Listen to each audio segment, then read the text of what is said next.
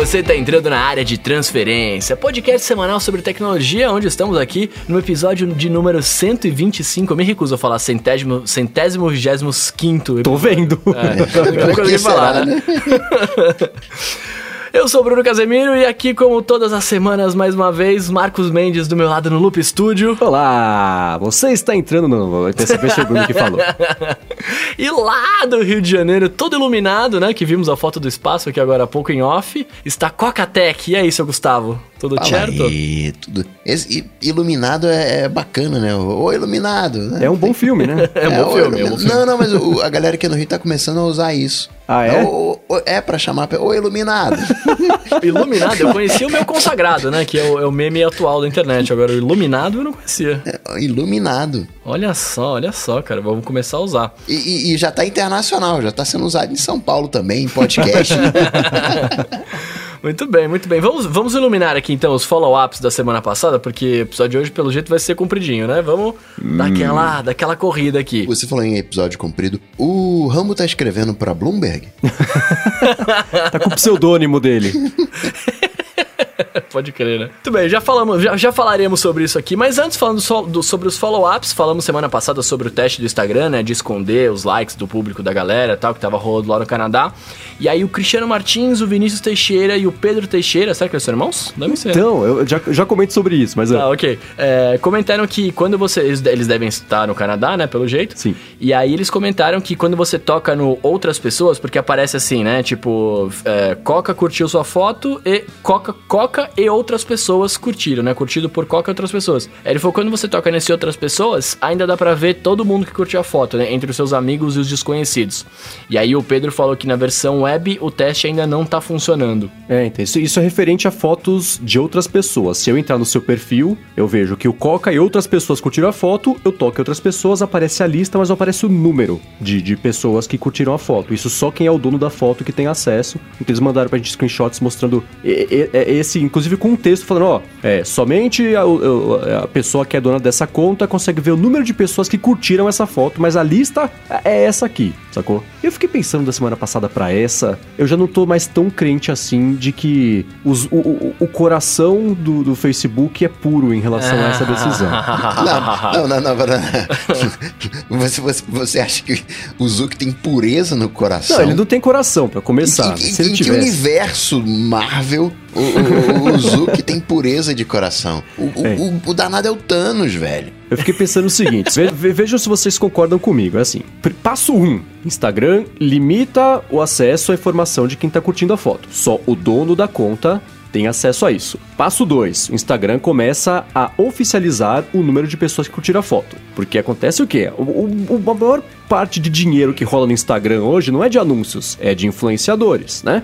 Tudo que o Facebook quer nesta vida é ganhar dinheiro. Imagina se eles começam a pegar uma porcentagem desse dinheiro que rola no mundo de influenciadores. Nossa. Então, assim como, por como exemplo... Como é que ele pegaria a grana? Não entendi. Então, eu, eu ainda vou explicar a minha teoria. O YouTube hoje, eles eles têm algumas regras de patrocínio. Você vê, especialmente em, em, vídeos gringos, quem vê muito vídeo de canal gringo vê que eles colocam o anúncio do Audible no finalzinho. Porque o YouTube não deixa colocar o anúncio do Audible no meio do vídeo, tem que ser no final, é uma regra. Se você colocar no meio, você, eles cortam o vídeo. Eles cortam, eles, eles tiram o vídeo do ar, né? Então, imagina se o Facebook começa a implementar regras também de veiculação de conteúdo patrocinado no Instagram, de modo que eles começam, assim, para você veicular coisas patrocinadas no Instagram, você vai ter que veicular dessa forma, porque a gente fica com 5%, com 10%, com 15%. Então, passo 1, um, cortar o acesso à informação de, pública de quem deu o, os likes. Quer dizer, esse, esse relatório, esse número, vai ficar na mão do Facebook e do dono da conta. Passo 2, de alguma forma,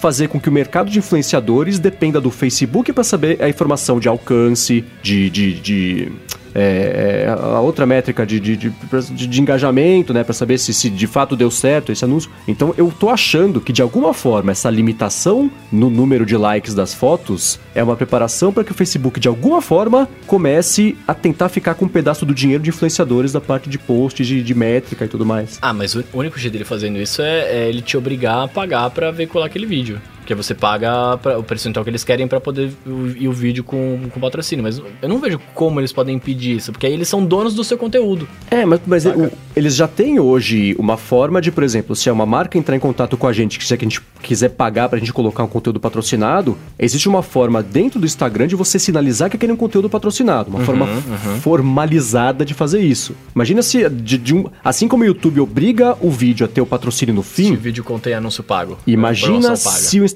fala assim: a partir de agora, conteúdo pago só pode ser veiculado por meio da nossa ferramenta de conteúdo pago. E aí Entendi. fica mais fácil deles começarem a querer morder um pouquinho desse dinheiro. É só uma grande teoria da conspiração que eu tô colocando aqui. Mas da última semana pra cá eu comecei a pensar um pouco mais nisso, especialmente porque no screenshot que o pessoal mostrou pra gente, né, o, o- o que eu comecei a pensar também é o seguinte: por que, que o Instagram ia querer limitar o conceito de rede social no próprio Instagram? Porque se eu vejo uma foto de alguém, sei lá, Bruno e mais pessoas curtiram essa foto, eu já conheço o Bruno, ele é meu amigo, eu já tenho ele adicionado, né? O, o mais pessoas significa que é, hoje, quando você vê o número de likes, né? Você entra na lista, você consegue ver todas as contas que curtiram, você consegue adicionar essas pessoas todas, se vê as stories dessas pessoas todas. Então aí fez sentido o outras pessoas ser clicável para você ter ainda acesso a essas contas, né? Mas eu comecei a pensar, por que de verdade o Facebook quis come- é, é, começar a cortar esse tipo de coisa? E eu acho que é de alguma forma preparação para se tornar o dono dessa informação para que isso possa ser monetizado de algum jeito. Não sei. O que vocês acham? A ideia é boa.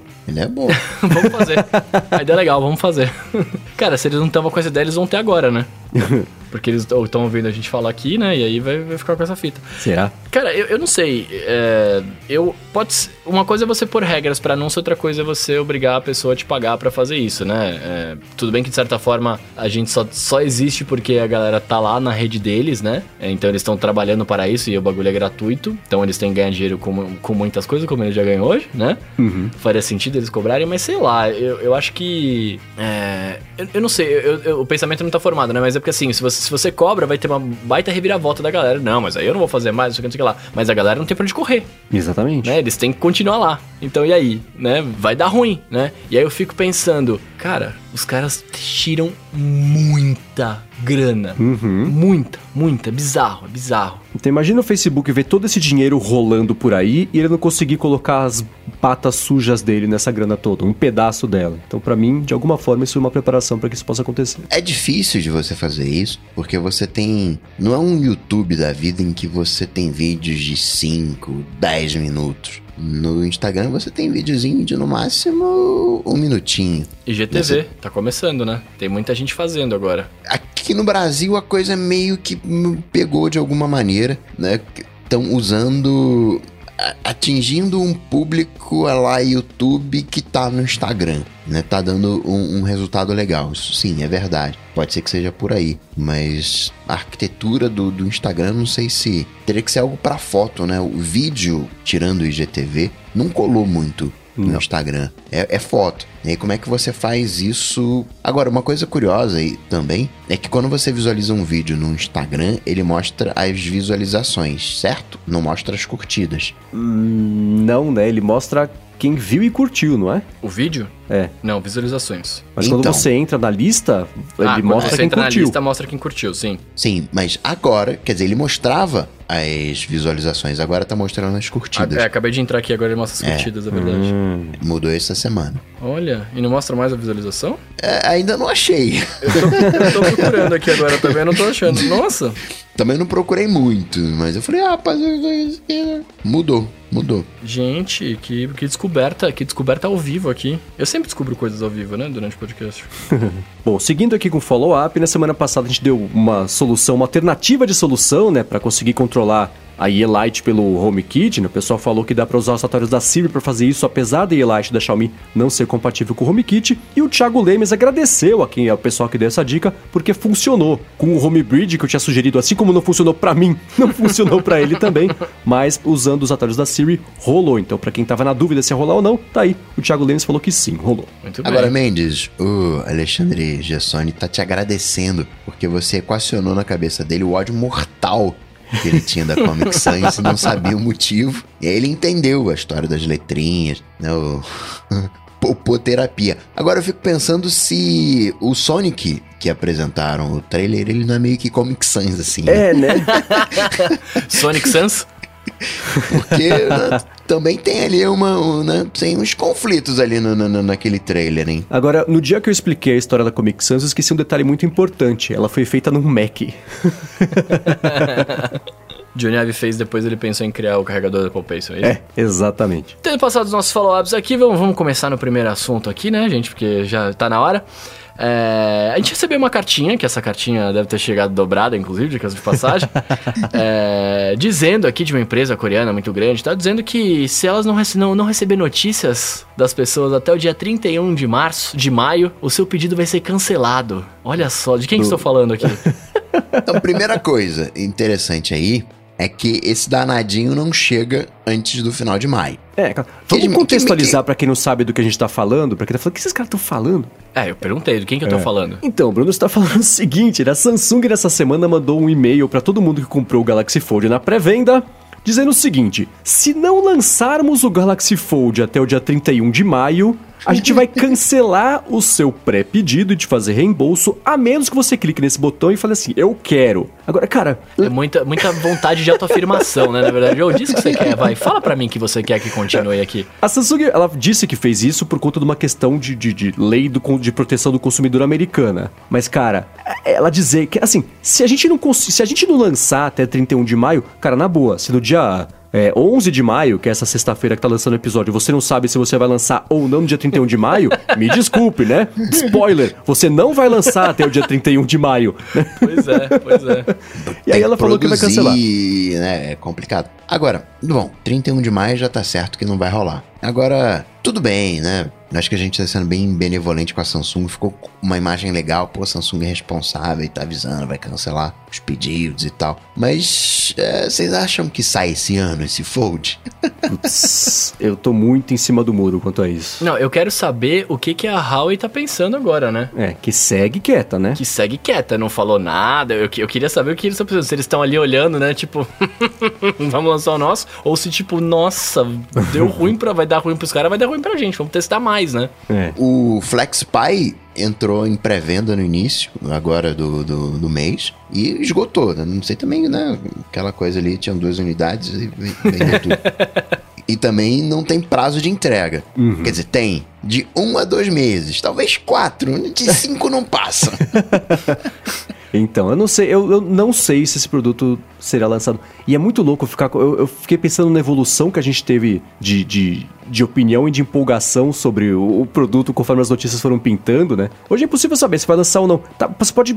Cara, é cara ou coroa numa situação dessa lançar isso aí ou não, porque é um erro. É, é um problema tão estrutural, né? Que eu acho que se o Galaxy Fold for lançado, ele vai ser bem diferente do Galaxy Fold que a gente viu. Porque Não, você diz, diz de estrutura? de estrutura e talvez até de design. Porque o grande problema que ele teve, aparentemente, foi aquele buraco que tinha na parte de cima e embaixo da tela ali, bem na dobra. E para conseguir eliminar esse buraco do jeito que ainda dê para dobrar o aparelho, é uma mudança muito grande de estrutura. Então, cara, é, é fazer de novo, é começar docu- documento novo Galaxy Fold. Não tem como você arrumar uma coisa dessa, né? Só fazer um ajustezinho no Photoshop ali. Não dá pra fazer uma coisa. Então, eu não sei. Assim como eu falava quando, quando eu dei o chute que eu acabei acertando de que o AirPod 1 não. O AirPower. Eu erro toda vez. O AirPower 1 não seria lançado. Talvez o 2 fosse lançado, mas o que foi apresentado como a gente conhecia não ia ser lançado. Eu tô tendendo a achar que vai ser a mesma coisa com o Galaxy Fold. A gente vai ver o Galaxy Fold 2, talvez. Mas esse que a gente viu ser lançado, aliás, ser anunciado e quase lançado, eu acho que esse não chega ao mercado, não. É, e aí, por outro lado, você pensa, né? Por onde vai, né? Saca? Pra onde vai esse design, né? Tipo, como que vai ser essa, essa dobra no meio pra não ter esse buraco, saca? Tipo, sou podcaster, beleza. Meu trampo aqui é só, é só questionar mesmo. Eu não tenho que resolver. Mas, mas eu, eu, eu fico pensando, como é que, vai, como é que eles vão, vão fazer essa parada? Eu não vi nos outros, no, no, no FlexPy e no Mate X, se tinha, quando eles estavam mostrando algum tipo de, de vinco, de não de tem buraco, buraco, né? não, não. Ele, o, o, o Mate X, sabe aqueles Ele canudos que são meio né? dobradinhos na Aham. ponta, que tem uma, uma, uma sanfoninha? Aham. É meio por aí. E É na parte de dobra- É dentro. porque ele faz ao contrário, É. né, a dobra. Não é pra, pra dentro, é pra fora. Então talvez aí você mate lá. Eu não sei, cara, não sei. Mas eu, eu tô... Eu, eu, cravaria dizendo que não vai sair tão cedo. Ah, isso é, assim, cara, é, Que sai, não, sai, não, não sairia esse ano. Eu cravaria dizendo que não sai esse ano. Esse meio da Samsung diz tudo, né? Se, se a gente não conseguir lançar até 31 de maio, é tipo, eu- eu- você chega pro chefe e fala assim, cara, assim, se eu não conseguir, são 4 da tarde, se eu não conseguir te mandar esse relatório até às 6, Só segunda. só é. Sei lá, eu achei muito engraçado. O, o jeito que eles, que eles anunciaram por tabela, que eles não fazem a menor ideia de como eles vão resolver o problema ainda. Enfim. O que, eu, o que eu fico pensando também assim, né? Beleza, se ninguém fala nada, eles cancelam tudo, já era, nem lança, né? Vira vira um AirPower da vida. Agora, imagina, tipo, 30 pessoas falam que querem. Eu não, eu não sei quantos venderam, né? Eu não, não, fui, não fui em busca disso. Mas, sei lá, 30 pessoas falam que querem. Tipo, vai valer a pena fazer todo o time dos caras se mexer e, e arrumar um negócio pra lançar pra, 10 pra 30 pessoas, cara? acaba virando o mesmo problema que a gente falou sobre o AirPower. Que, assim, esse projeto levou um ano pra ser refeito e refeito e refeito e acabou não saindo. Ele só ia valer a pena se ele fosse lançado se ele custasse 8 mil dólares por unidade vendida. Porque imagina o salário de todo mundo envolvido é. ao longo desse último ano pra tentar fazer o negócio dar certo, né? Então, é, che- chega um momento em que fica impossível essa conta fechar de você lançar um produto, mesmo sendo um produto caro, dele gerar um dólar de lucro que seja para o projeto se pagar e, e- e- ser sustentável. Então vai, pode sim chegar um momento em que não vale, em que não vale mais a pena lançar. Então espero que não chegue, porque é o que a gente fala aqui toda semana. É uma coisa legal para quem gosta de tecnologia ver isso acontecer, mas Pois é. mais legal ainda funcionar, né? É legal ver, mas é bom que funciona. É, É, legal, então. é bom que funcione, né? Porque Então é eu barato. tô curioso pra ver o que vai acontecer, mas eu achei muito engraçado se não lançarmos até 31 de maio. Pois é, pois é. Mas eu, eu tava mais curioso, na, pra falar a verdade, pra É. ver para ver o I.O. do Google, cara. Eu tava bem, bem, bem empolgado, pra É. ser sincero. Mais do que a Mi- a Microsoft. Pra falar, Microsoft, cara, eu não, eu não sei porque vocês querem falar disso. Vou deixar registrada a minha reclamação ao vivo aqui. Mas enfim, eu, eu tava muito mais empolgado pra ver a, a, a I.O. do Google. E quero, quero parabenizar no nosso podcast o senhor por ter feito a live Ah. do loop ali, segurado o bagulho. Oh, foi muito, bom, cara. obrigado, obrigado. Foi muito bom mesmo, ficou muito legal. Valeu. Vocês querem começar por Microsoft ou por Google? Cara, eu quero começar por Microsoft. Ah. Não sei, o que, que você quer, Coca? O que, que você acha? Não, o, o- Google me surpreendeu, fica pra depois, pra dar Ah, uma então tá. expectativa. Então vai. Eu achei que ele fosse falar Google que ia empatar e aí não tinha o que fazer. é, porque teve, te- Aconteceram algumas coisas nesse evento que eu achei interessantes. Primeiro, eles mostraram lá o, o, o Edge novo, né? O, Uhum. que, que é o Chrome, o motor do Chrome, que vai ter o modo Internet Explorer, né? Pra sites mequetrefes que não vão abrir no Edge Pro novo. governo, né? Pro governo de São Paulo lá. É, mas. E teve uma coisa curiosa, primeira coisa, né? Eles vão lançar lá aquele Windows Terminal novo, que vai juntar o prompt de comando com o PowerShell, que eu não sei o que significa, mas aparentemente é uma excelente notícia, que é essa pa- parte de, de- tecnologia que eu não manjo muito. É uma maneira de dizer o seguinte: olha, a gente não tem muito o que anunciar. Fizeram um comercial. Então, eu- era aí que eu ia chegar.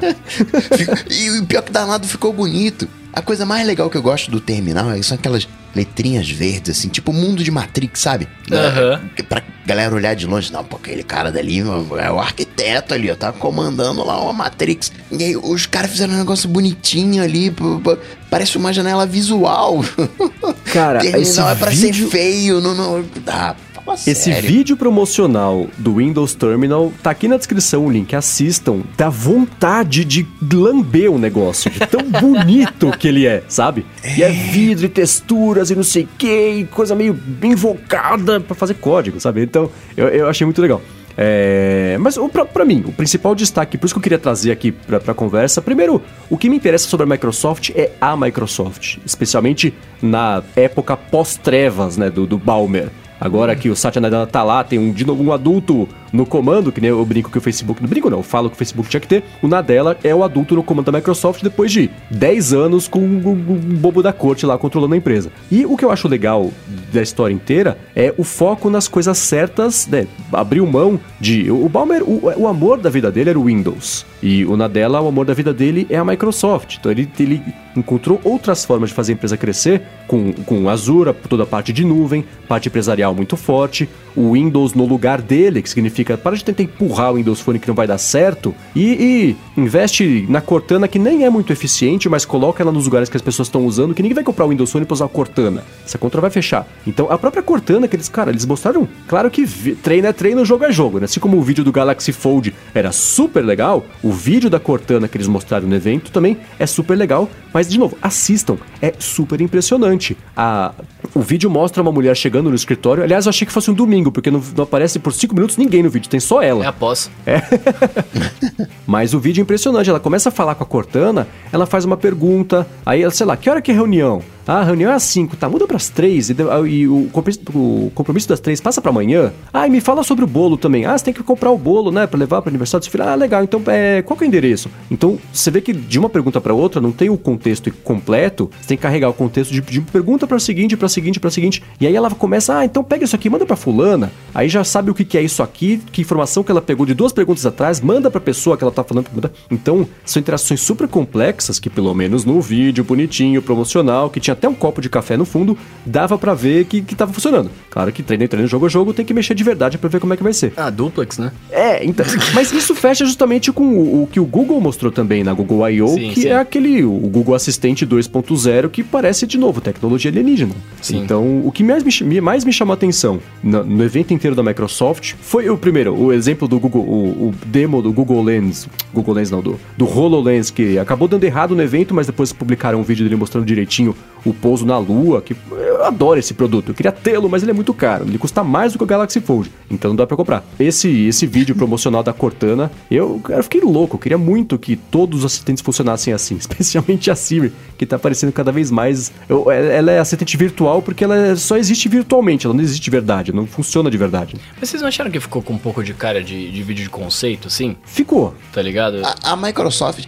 eu tinha uma impressão até pela quantidade de coisas que já tinha vazado e que o Google já tinha apresentado, que a I.O. ia ser borocochô. E a I.O. me surpreendeu. E na Microsoft, que a gente não tinha muita coisa, acabou de fato não tendo muita coisa. Ok, evoluiu a Cortana, é legal, legal. Ok, tem um terminal, é o Nadella fazendo aquilo que ele sabe fazer de melhor, pegando os conceitos do Linux, trazendo para dentro, né? De alguma maneira é o, o, o, prompt deixa de ser uma coisa de você de mouse, né? De clicar e executar comandos e passa a ter um, uma shell a lá Linux legal, ótimo, mas eu achei pobre a apresentação, aquilo que foi apresentado.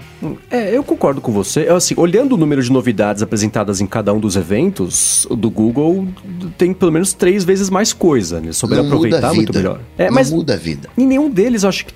O Google surpreendeu, porque foi até engraçado. Eu, eu, fazendo uma análise depois do que foi anunciado, a parte do Android que eles não anunciaram nada que a gente já não soubesse. Uhum. Foi todo o resto de novidades que foi o que surpreendeu, né? Já tem três meses de beta de Android Q. Então, e o da Microsoft foi meio ao contrário, assim. É, teve, teve bastante coisa, bastante novidade, mas muita, ah, é, é, coisas muito pouco palpáveis, do tipo, ah, o, o IntelliSense, que é o treinamento de inteligência artificial para não sei o que lá. Ah, agora é um beta de inteligência artificial para robô autoguiado. Ah, agora isso aqui que é o negócio da nuvem do Azure que vai fechar com não sei o que lá. São coisas que não são tão sexy pro grande público, né? Uhum. O que, por outro lado, é o que é para é desenvolvedor, né? Sim, o, ah, o, tá, o Visual Studio agora tá online, você vai poder codar online. Agora a gente tem aqui um sistema para cuidar de eleição. Sabe, é, é, é, acho que o Bruno resumiu bem, foi muito vídeo conceito na, na, na coisa. É, eu concordo. Eu só acho que, é, por serem conferências para desenvolvedores, a Build teve mais cara de conferência para desenvolvedor. Muita coisa de, de bastidor, muita coisa de, de, programação mesmo. Tanto que fizeram um vídeo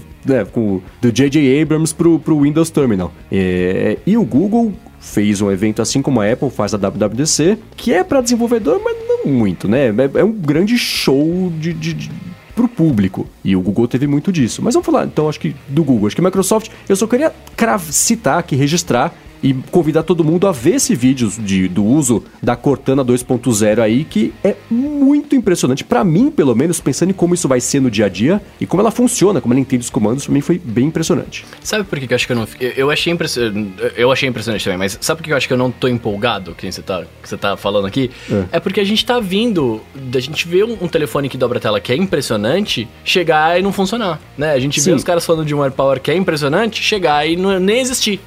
né? Então, tipo, e a mesma coisa do duplex, né? Que os caras, o ano passado, ano passado ou retrasado, agora não Ano lembro. passado. É, que, que eles falam que ó, vai ser animal, vai ligar, não sei o que e tal, e até agora eles não tinham falado mais nada até comentarem sobre agora, né? Uhum. Então, assim, por isso que eu não tô empolgado. Tipo, beleza, ver que é animal o conceito de funcionário, eu, eu tô vendo que é animal, mas eu quero ver acontecer. Eu quero eu, eu quero alguém real usando acontecendo, saca? O duplex, ele teve uma evolução. Desde o anúncio até hoje, ele foi sendo liberado aos poucos para mais estados americanos, tá? Acho que metade do país já tá funcionando. Ainda é com um domínio só, que eu acho que é, é reserva de restaurante. Então ele teve uma, uma- Não foi uma evolução, mas foi um lançamento faseado. Então teve, só que não fez tanto barulho, porque o barulho que ele fez foi tão grande quando ele foi Exato, lançado. Mas é isso que eu tô falando. É, ver o barulho de, um- de, de um cara anunciando uma coisa muito legal, a gente tá vendo direto, mas eu quero Uhum. ver isso na prática. Eu quero, eu quero ver acontecendo. Sim, e, e eu concordo com você. É, Esse ceticismo que a gente se queimou muito aí no, no último ano com anúncios, o lança, anuncia, mas não lança, né? Nem Exato. lança, mas não tem, né?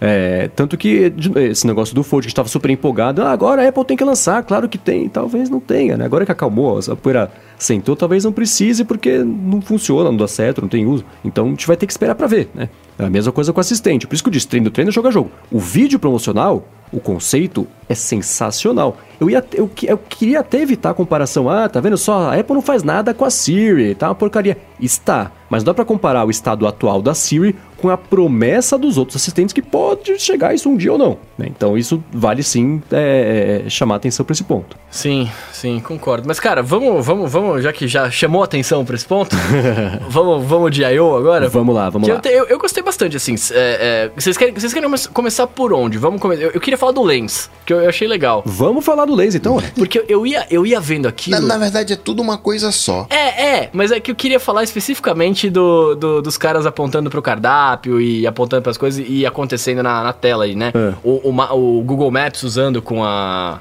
Direção. com a direção tal. É, eu ia vendo aquilo e vocês sabem o que eu ia falar, né? Óbvio que eu pensava, cadê? Alô, Google Glass? Por que, que você não resistiu até agora, né? Tipo assim, agora era a hora de você ter uma parada dessa, que, né, que era a ideia lá atrás, saca? E, e- e eu fico pensando, eu fico, cara, é animal, é animal, né? O fato de você poder fazer isso, mas eu, eu ficava, velho, imagina trampo, eu tô no restaurante, aí eu vou sacar o bagulho, vou apontar pra tela, vou ficar olhando, aí eu vou, vou ver ali o que ele mostra. Eu, eu, eu achei muito louco, muito louco, mas sem estar na minha cara, de fácil acesso, não é, não é tão interessante. Não sei se vocês partilham dessa, dessa opinião. Então, pr- primeiro de tudo, va- vamos ao aspecto prático. Em que cenário você gostaria de Google Lens no cardápio? Não, sei prática. lá. Sei lá, é, no, no meu caso é mais empolgação mesmo, Pra né? mim, em viagem. Enviar. E, oh, boa, muito boa. Você tá viajando, você não conhece. Um restaurante se você não você- conhece.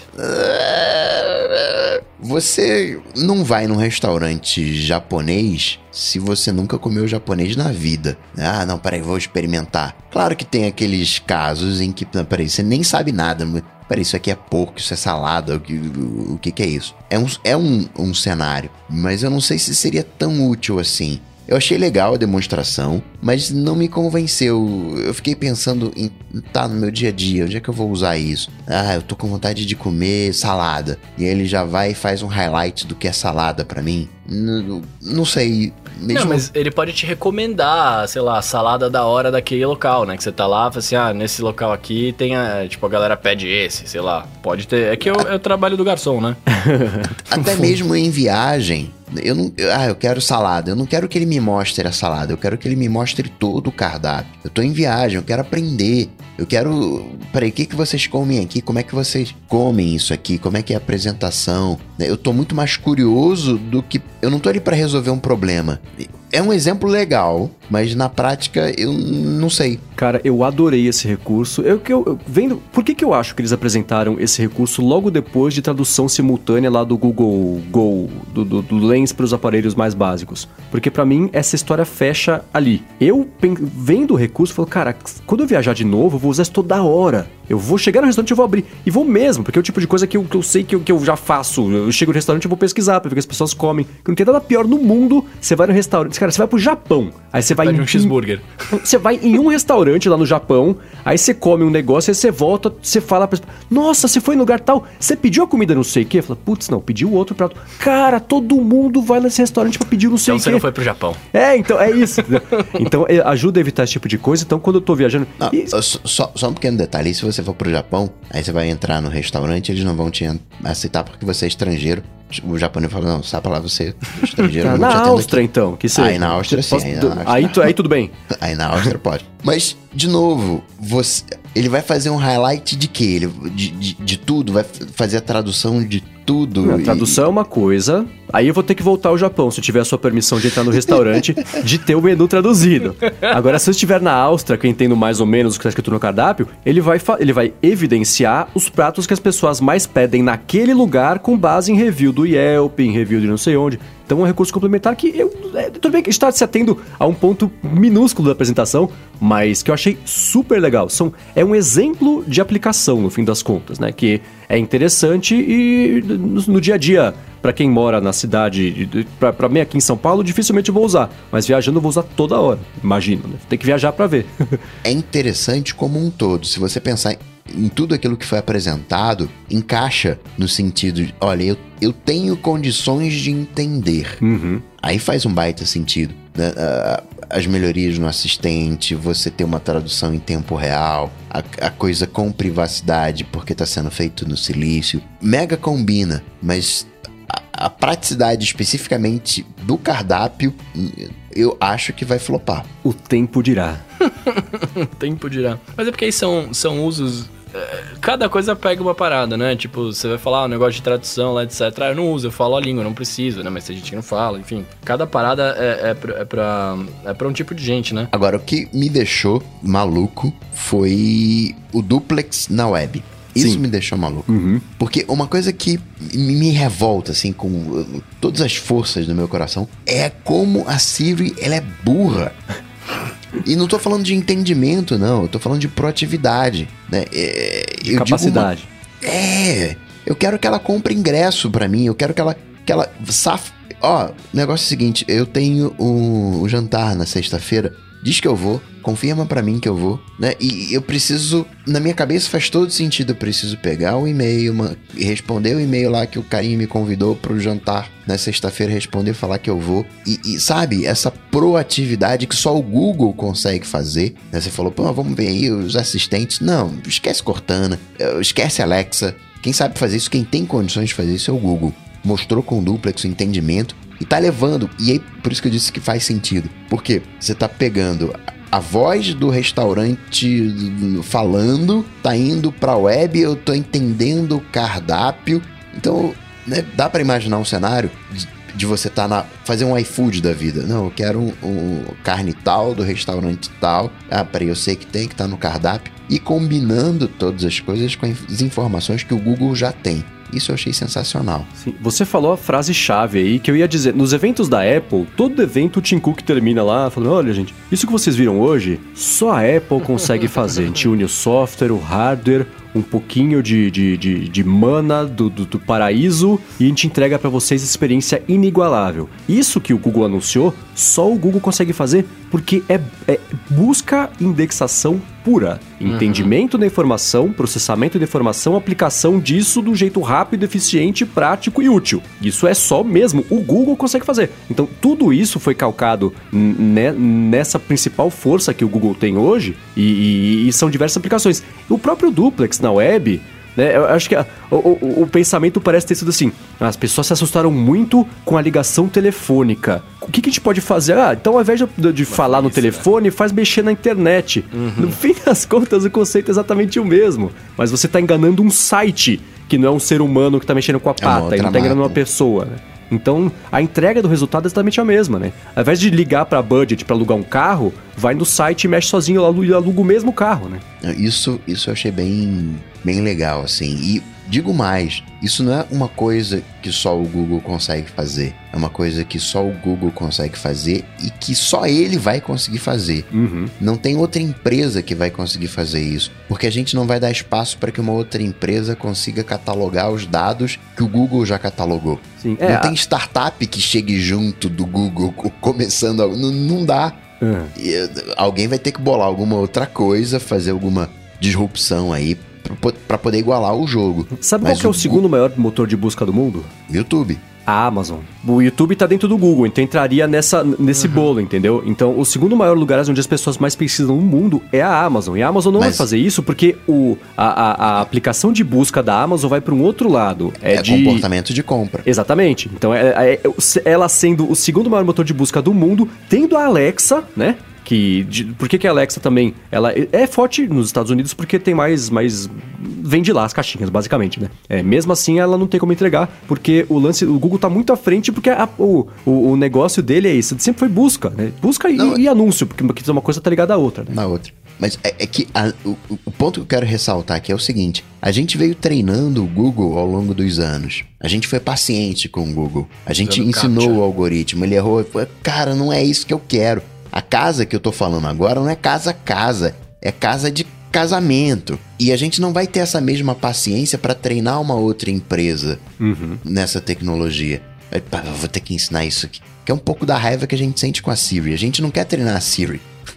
Porque o Google o- A gente compara com o Google, que já foi treinado que tem a resposta. né? Então tem uma, um, um, um- jeito aí. E aí, um diferencial que a gente tinha na Apple era a questão da privacidade, porque nada vai pro servidor. Né? Ó, eu resolvo aqui o problema local e é mais rápido, né? Quando eles vendem, né? Sempre.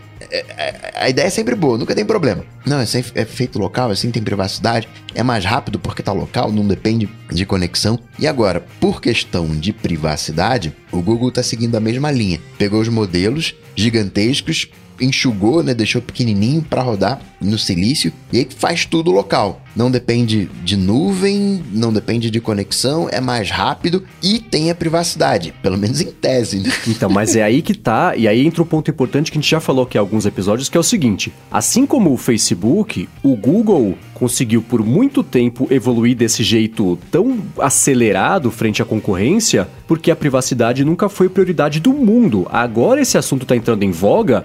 O Sim. Google tá fazendo certo, quer corrigir um pouco esse curso, o Facebook pff, não tá nem aí pro que tá acontecendo.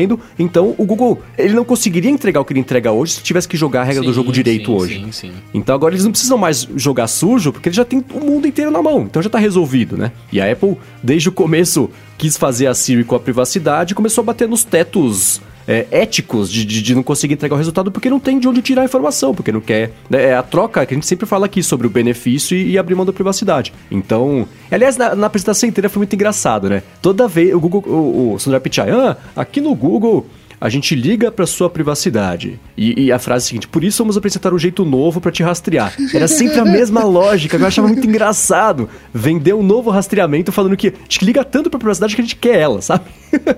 então eu achava engraçado. No, no Chrome agora, você. Eu vou fazer um esquema aqui e não vai ter mais tracking. Mas do Google vai ter, entendeu? É, então, né? Então é exatamente isso, Ninguém mas. além de mim vai te traquear mais, cara. Mas eu comprei essa ideia do Google tentar, pelo menos, voltar atrás nas, nas bobagens do passado e, e- e, pelo menos, promover a ideia de coletar menos dados possíveis. É claro que o Google vive de anúncio, de resultado, de informação, mas é, é, eu compro mais essa ideia vindo do Google do que o Facebook, por exemplo. Ah, daqui em diante a gente vai ser legal, viu? Então, eu não sei. É claro que vem- tem que esperar pra ver se vai funcionar, né? Esse negócio todo de, ah, agora a gente só vai te rastrear por três meses se você quiser. Mas ainda assim são três meses, né? Mas é, é, eu, eu gostei, eu, eu gosto de, de, de ver isso acontecer, sabe?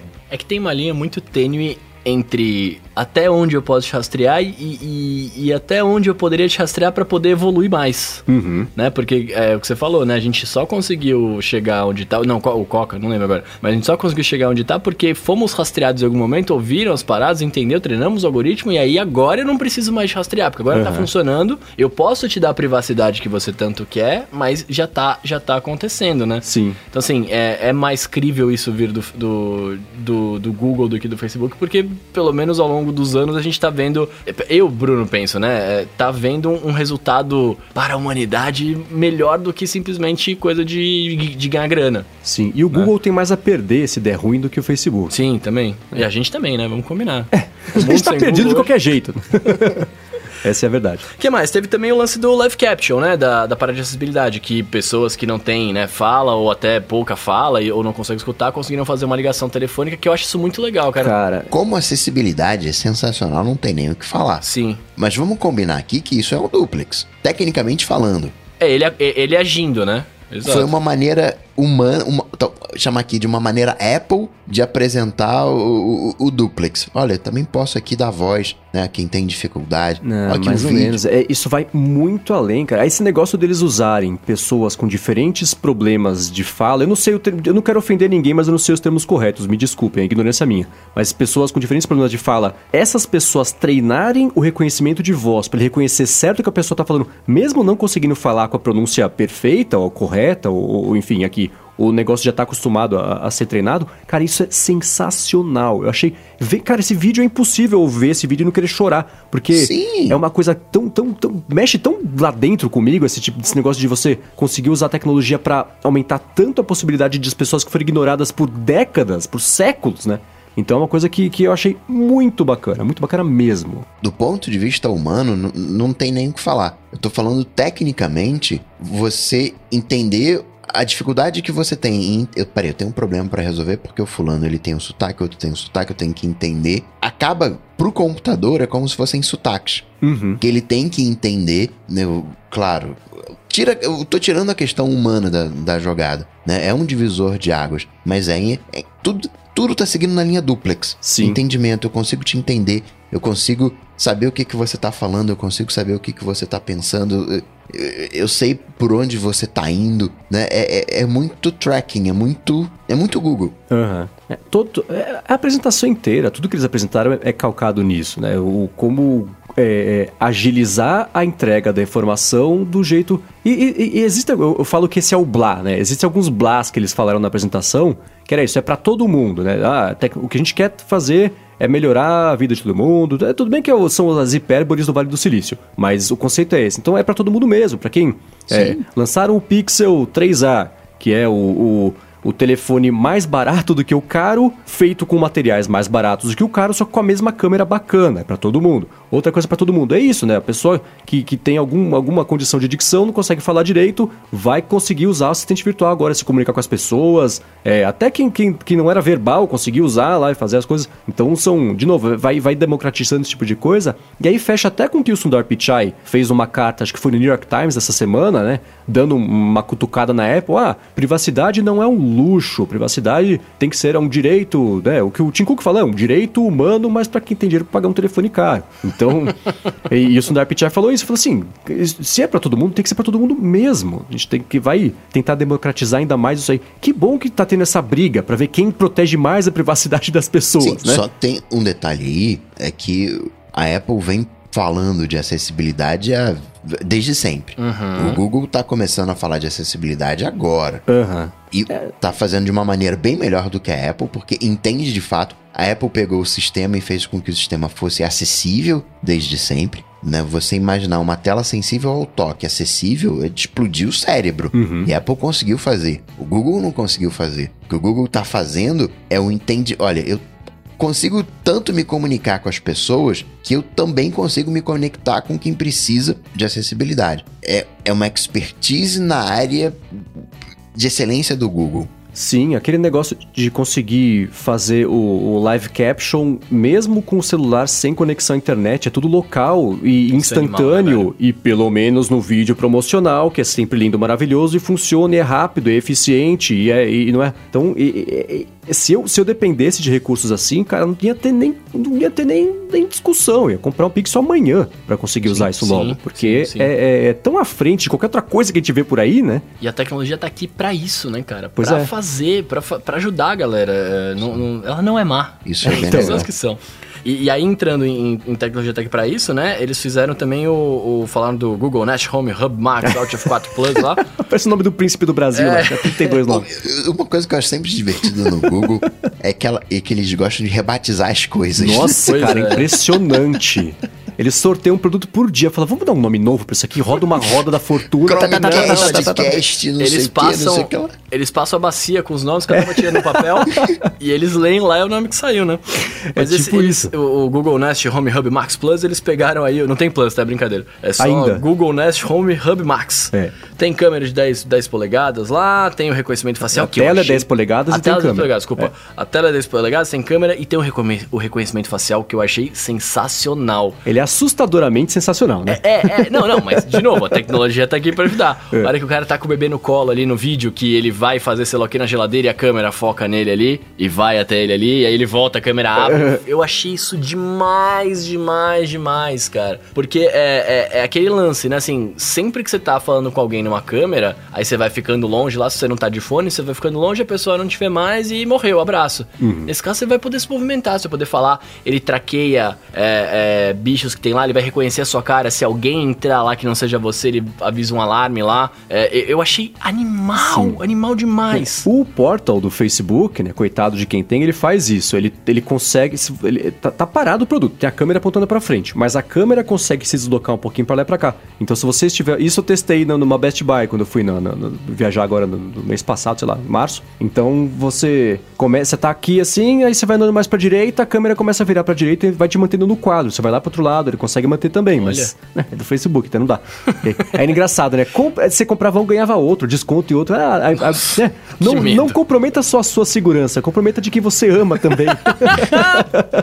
Que medo. Mas pra você ver como eles falaram tanto de privacidade, tem até um botão pra você desligar eletronicamente a câmera, né? Tipo é, assim, é o jeito certo de Exato. fazer, né? Você fala assim, agora eu não quero mais. Pum, desliga lá. Não é Uhum. assim, ah, deixa eu meter a silver tape aqui na, na frente do negócio. Né? Realmente você desliga e funciona. E, e Funciona, né? E desliga. É, E tem um aviso de que estiver filmando, tem a luzinha piscando lá. É que tal. luz, luz ligado ou não, isso, isso era seguro até não ser mais, né? Então não dá Uhum. mais pra levar isso em conta. Mas o switch, que pelo menos o que eles explicaram, desliga o circuito que ativa a câmera, não tem jeito, né, de conseguir ativar de novo. Pelo menos em teoria, tem que ver, esperar FX desmontar, um hacker russo conseguir hackear a parada. Mas até que isso aconteça, é, é- é seguro. Mas você falou, só, só te perguntar um negócio, que você falou do, do coisa do Facebook que vira câmera. Nesse caso do, do, do Google não vira, né? Tipo assim, é, é, é só o iPad colado no Google Home ali e o negócio não vira Eu mais. né? perdi essa informação que você deu sobre ele acompanhar, eu consegui dar o zoom, talvez ele, ele consiga ir cropando e, e O mantendo que eu entendi é isso, ele tá parado ali, ele foca na sua cara, ele sabe que você tá lá, você se mexe, a câmera vai cropar e vai acompanhar. Tá, eu preciso ver isso aí e entender melhor. Então, ou fica de follow-up pro episódio que vem, ou já nos corrigiram escutando aqui o episódio Pois no Twitter, é. a gente já Porque, descobriu. inclusive, eles falam no, no vídeo que, é, que é um device pra você usar, que ele vai ficar na sala, na cozinha, whatever Aham. vai ficar, e é pra ser usado pela, por toda a família. Então, Sim. tipo, você tá lá, ele reconhece a sua cara, ele vai mostrar as notificações pra você. Uhum. Não mostra as notificações de todo mundo. Ele vai mostrar as, as coisas que você tiver sincado, os seus eventos, etc. É, e aí, por isso que tem esse negócio de ele reconhecer e talvez você chegar perto e tudo mais, né? É, então, é, e, e voltando só, eles, o, na- no fim das contas, o Google Nest Home Hub Max, ele é o Google Home Hub Max, porque já tinha o Google Home Hub normal, que é o menorzinho que aquele que eu tenho em casa, inclusive, que é bem pequenininho. Então, esse negócio deles rebatizarem uma, tudo por cima... Lembra o Google Home... Não, o Chromecast virou Google Cast, o, o- o aparelho.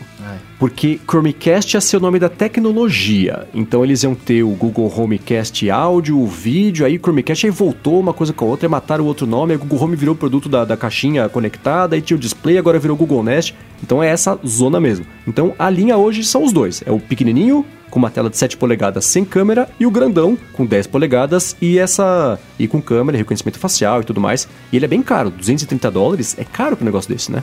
Agora, eu gostei mesmo, foi de reconhecer gesto. Sim, sim. É, sim. Pra, é, Coloca o dedo assim, na...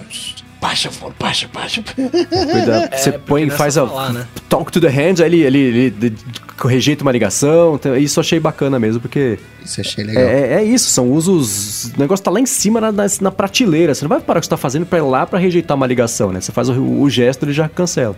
Agora, tá tudo isso debaixo do guarda-chuva da Nest. É, Uhum. o, cara, o Google e a Nest tem uma relação de amor e ódio que é tipo Nancy e Sid Vicious, né? Porque é inacreditável quanto eles brigam e fazem as pazes em tempo recorde. Aí uma hora tá junto da divisão, de, de- da divisão de IoT, aí não tá, aí tá pensando em vender, aí não mais vai vender, aí volta pra divisão, aí separa de novo. Agora parece que o casamento tá estável, tanto que o nome da divisão agora é Google Nest, né? É o, o Google Nest, é, o, é Alexa, dispositivos do Google, né? É o sistema operacional da casa, é o HomeKit do, do Google. É, acho que eles vão querer colocar como isso. Google Nest é como se fosse o Chromecast. Talvez a rima não seja intencional, mas ainda assim é- acho que eles vão querer fazer como se fosse o sinônimo de coisas conectadas pra pra casa, né? Agora, só uma coisa que a gente falou ra- bem rapidinho aqui, mas eu queria voltar, é o lance do assistente 10 vezes mais rápido, até 10 vezes mais rápido, que novamente, pela milésima vez, no exemplo que eles deram na apresentação, que sempre funciona bonitinho, foi muito impressionante, pelo menos pra mim, né? Vocês- chamou a atenção de vocês isso ou não? Eu, eu, eu entro na vibe do, do vídeo promocional, tá ligado? Sim, tipo, se ele for de fato mais rápido, é uma coisa muito impressionante, mas Eu fico na vibe do duplex, onde eu falo com a Siri, ela, ela fica pensando. E numa ligação não tem como você. né, Uma das vantagens do duplex por voz em relação à web, né, você enganar uma máquina, você pode fazer. Você dá, ah, dá- a conexão tá lenta aqui, né, a máquina fica esperando a tua resposta. Mas quando você tá conversando com o humano, o humano não espera. Aham. Né, o humano questiona. Então, acho que tem um, um dedo duplex. É, então, mas é isso, porque o, o, o, o que era impressionante não era só, assim, a, a, a pessoa que estava fazendo lá o, o- a demonstração, ela falava, o assistente já entendi- entendia na hora, já cumpria na hora também, já estava pronto para fazer outra coisa, ela dava outro comando, ele já fazia também, trocava de aplicativo, pediu pro lift chamar um carro, abriu o lift, já chamou o carro na hora. Então, isso foi bem impressionante, eu adoraria ter esse tipo de, experiência no dia a dia, porque é o jeito, é, é a promessa, né, que nos fizeram lá atrás, quando apresentaram esse tipo de coisa, agora 10 anos depois parece que tá se cumprindo. Ainda não chegou, tem que ver, que nem o Fold, né? Isso nos empolgou porque a gente gosta de tecnologia, mas é, não dá pra querer comparar com o que já existe hoje no mercado, porque esse próprio assistente 3.0 não tá disponível no mercado hoje ainda, vai chegar. Ah, nos próximos meses, não lembro quando que era exatamente. Então, deixa chegar pra ver se vai funcionar assim, mas pelo menos essa promessa, essa ambição de fazer isso e pelo menos na demonstração mostrar que já está funcionando, mesmo que talvez de uma forma limitada, só funciona nessa sequência de pedidos, só pra esse tipo de coisa, vai saber, né? Mas ainda assim é, foi bem impressionante e, e eu espero que seja verdade que todo mundo possa usar, porque foi bem bacana. tomara, né, que todo mundo possa usar, né? Agora, sabe o que eu- achei engraçado? Eles, eles falaram do, Andro, do Android Q e tudo mais, né, pá. E eles falaram assim, ah, e, tem, e vai ter modo escuro, tá? Foi bem isso, né? Tipo assim, ah, vai, vai ter modo escuro ali. Se, eu fiquei pensando, se fosse a Apple, ia, tipo, o Tico quer falar, não sei o que, ele falou assim, e agora a gente vai falar uma coisa muito legal. We have dark mode, a galera ia bater palmas, sabe assim? É só esperar um mês, velho, né? É, é, é, sim, É não, mas- exatamente assim, né? A gente já bateu palma pra copiar e colar. Dark Mode é fácil. Mas eu achei legal isso, cara. Pois é. Agora, e o Pixel? Ah, é, é, é bacana. é, a proposta dele eu já falei, eu achei excelente, né? Você barateia um produto para dar acesso para mais pessoas e o principal recurso que todo mundo quer hoje é uma câmera bacana, então você põe uma câmera parruda no telefone mais baratex que mais pessoas conseguem tirar foto. Excelente. Tira aquelas coisas que ninguém precisa, né? Resistência à água, né? Aquelas frescurinhas que não agregam em nada na prática, que seriam um luxo, e coloca funcionalidade de verdade, né? É, então, é uma premissa excelente. O pessoal reclamando das bordas, cara, Não. põe dois dedos de borda, mas me dê fotos boas. Foi isso que eles fizeram. É outro tipo de aparelho. A galera Uhum. tem que te- entender isso. É outra coisa, é outra pegada, tá É. ligado? E, e a foto? A comparação que eles colocaram lá da foto com o iPhone e a foto com, com, com o Pixel. É, essa- esse tipo de comparação acho que é inevitável, porque é assim que acho- você vende recursos Pois específicos, é, né? mas eu acho, eu acho muita sacanagem. Porque os caras são, tipo, beleza, né? O, o telefone em si é, é- é, né, a gente falou mais simples, não sei o que e tal. Mas o iPhone foi lançado, já foi lançado faz, faz tempo, né? É, Tipo, comparar com o iPhone comparar 10, com- por exemplo, Exato. isso eu acho. É Tá que nem ligado? uma Não, mas vez. você eu- tá, com- você tá comparando com metade do preço. Você tá comparando um iPhone 10 de milão É verdade, tem esse ponto. com, é com, com, com um aparelho de 400, que é menos da metade do preço. Sim, mas, mas eu acho a comparação com produtos de outros anos injusta. Isso que eu ia falar assim. Uma vez eu fui no evento da Motorola, eles estavam lançando diversos aparelhos, como eles sempre fazem, né? E aí ia colocando, ah, tá aqui o Motorola parrudo com, com esse o telefone tal, tá aqui o Motorola. E sempre comparando com os atuais. Aí eles pegaram, aí no- o, o modelo que ia ser o mais barato, o mais simples da linha, era tipo, ah, agora vê a foto aqui comparada, tipo, com o iPhone 3GS, pra você ver como é que que fica, sabe? É muito injusta a comparação. Assim, você não tinha outro jeito de mostrar que a foto fica. Você precisa pegar uma foto, né, tirada com uma caixa, uma câmera obscura para mostrar que seu é melhor do que isso. É claro que vai ser, né? Então eu acho que esse tipo de comparação é, é injusta. Apesar de, de, de ser diferente, é, eu não gosto quando tem esse tipo de coisa. A comparação ela é inevitável porque, de novo, é assim que você vende telefone, é assim que você vende recurso, né? Você tem que mostrar de alguma forma a vantagem que a pessoa vai ter a comprar esse telefone. Mas comparar um produto sendo lançado em 2019 com um que foi lançado em outros anos que não sejam esse, eu sempre acho uma comparação bem justa. Foi a única coisa que eu fiquei chateado mesmo. Eu achei bem legal tudo, mas a hora que eles compararam a foto ali e tal, eu fiquei meio, meio na bad. Agora, já que estamos falando de Apple já, né, cara? O Mark Rambo, é, não, desculpa, o, o Mark Gurman soltou um monte de coisa aí, né? Confirmou umas coisas de Rambo, falou outras paradas. Pois é, cara, ele soltou a matéria que... Vai ter Nossa. WWDC? Precisa? Não, não bola precisa, de cristal né? não vai ter. É, já acabou, esquece. A gente não tem o que fazer, né, agora. Acabou. Lançou tudo, cara. Lançou tudo. Primeiro foi do HomePod, primeiro, né? Falou do HomePod lá que vai reconhecer, vai ter reconhecimento, se, se eu não entendi errado, reconhecimento de vozes finalmente, né? Ou não? Eu tô entendendo errado. É, isso, né? Pelo que ele falou, é isso, assim. É, o, a, a, grande vantagem que, por exemplo, o Google Home tem, eu acho que a Alexa também, não tenho certeza, mas o Home eu sei que tem, é se o Bruno falar e se eu falar, ele vai reconhecer que eu sou eu, que o Bruno é o Bruno, se o Bruno perguntar o calendário, vai falar o dele, se eu perguntar o meu, vai falar o meu. Ou eu... seja, biometria vai estar tá funcionando bem aí agora. É, né? uma biometria vocal boa. Ele disse... Isso tem que estar tá no iPhone também, né? Nossa, é, é, o que eu mais queria. É, mas no iPhone... A gente esqueceu de falar lá atrás que agora você não precisa mais falar ok Google para acessar os recursos do, do, do esquema lá, do do Oh, meu Deus, do. Do Google Home Hub Nest Max? Isso, é. Você não só fala o que Google, não sei o que, não sei o que lá. Você só fala stop e ele para a é, música. É, mas isso é pra parar só. Ah, não é pra tudo? Não, pelo ah, menos que eu entendi. Ah, eu entendi é que era pra tudo. Que, isso é uma coisa que só quem usa sabe como é absolutamente irritante. Você okay, pede um timer. Não, você pede Ai, pra fazer um timer. Aí beleza, tá fazendo o timer. Aí ele termina ele começa a fazer um escândalo porque acabou o timer. Aí você quer que ele pare e você fala, para, beleza, já deu, para. Até você lembrar, tem que falar, ok, Google pra parar o timer e pra você correr na cozinha porque já tá queimando o negócio a água ferveu, já tá. Então é horrível você ter que falar isso. Então é um problema. É o que nem o pessoal fala que é um paper cut, é um probleminha, mas que, que começa depois de um tempo a irritar muito, porque toda vez é isso. Ele começa a fazer o escândalo, você tem que falar o jeito certo e correto para fazer o desativamento. Então isso enche um pouco o saco, mas é Então, e aí eu puxei isso por quê? Porque se o HomePod reconhecer a sua biometria vocal, você pode começar a parar de dar o comando para ele ativar. Uhum né? Você pode. Eu vou falar aqui e falar assim, ah, cadê meu calendário? E aí ela pode ativar, né? Ou, ou, não? Será que eu teria que dar o recurso mesmo? Mas o. Dar o comando, né? Comparando de novo com o que o Google mostrou do, do assistente no, na Google I.O., né? Na, em situações em que a pessoa estava falando com o assistente e ele conseguia reconhecer quando era um texto sendo ditado, quando era um, um comando para o assistente na mesma frase. Então ele conseguia reconhecer o contexto do que você estava falando para fazer a ordem certa. Uhum. Então seria isso. Estou conversando com você, eu modulo a voz com o volume maior da minha voz, eu direciono para lá e falo: qual que, que, que, tem amanhã para fazer? O, o, ele saber que tá falando com ele. Mas acho que tá muito. A Siri não consegue marcar um, um, fazer um timer de 15 minutos, eu consegui fazer isso. Então eu. Não,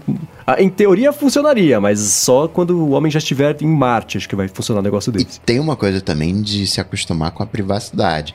Embora o dispositivo ele esteja sempre nos ouvindo, e em tese, quando ele ouve o ok, né, ele, ele tá bom, é comigo aqui, agora tô gravando. Embora ele esteja escutando sempre. Acho que talvez tenha um período aí de adaptação pra gente né, se conformar que ele tá mesmo de fato ouvindo é, tudo e não vai nos fazer mal, não vai usar essa informação contra a gente. Sim, é, mas, mas o, resumo da ópera é que essa, o reconhecimento de múltiplas vozes pro HomePod é uma coisa que quem não mora sozinho sente falta e, e que bom que chega, né? Não, e, e eu não quero que ninguém mexa no meu iPhone, né? Eu tenho aqui senha, mas tá travado, mas qualquer um manda comandos para minha Siri. Como assim, né? não, tem que. Só, só comigo, pô. É. Não, mas no, se você parar pensar no iPad, que você tem um iPad de escola lá, que várias pessoas usam e tal, é, ou até pessoas que dividem um, um, iPad, por exemplo, você tem um reconhecimento ali, seria bom. Você já tem usuários diferentes. Mas a Siri tem reconhecimento de voz já, para ativar só com a sua voz. Ele não é tão, tão então pode sou, não funcionar. Eu, eu, sou um ignorante Mas sobre tem. esse assunto, eu não sabia. Tem. Ela reconhece a minha voz já? Sim. Ela sabe que se eu falar, se você falar eu sou o Bruno, ela fala, não é não, querido? Ou eu tô muito louco? Não, é, eu não, não, não tem não. Tem não. Não? é, eu acho que não tem. Ah, então tá. Que eu, eu, não, eu não. não, tô ciente dessa. Então, beleza. Ah, bom, do HomePod era isso, né? Aí depois entrando na parte dos Macs aqui, ah, fala do Marzipan, fala de novo aplicativo de música que vai ser feito de forma nativa. E aí eu, eu fiquei confuso com isso, colocou- tá aqui na pauta, né? Ou seja, não é Marzipan. É, aí porque o, o aplicativo ele é, ele é feito de uma forma nativa, ele não vai ser, ele não vai usar o Marzipan e aí não rodaria no Mac, por exemplo, é isso? É porque assim, a gente tava partindo da premissa de que com essa, esse desmembramento do iTunes, o aplicativo de podcasts que ia chegar do iOS no Mac é Marzipan. Ou seja, ele é feito no iOS e vai rodar no Uhum. vai Mac. rodar no Mac, sim. o aplicativo, isso tudo, ia ser assim. Aham. Então, o de música, logo, o de música seria isso, é o Seria do iOS entendi. que vai pro Mac.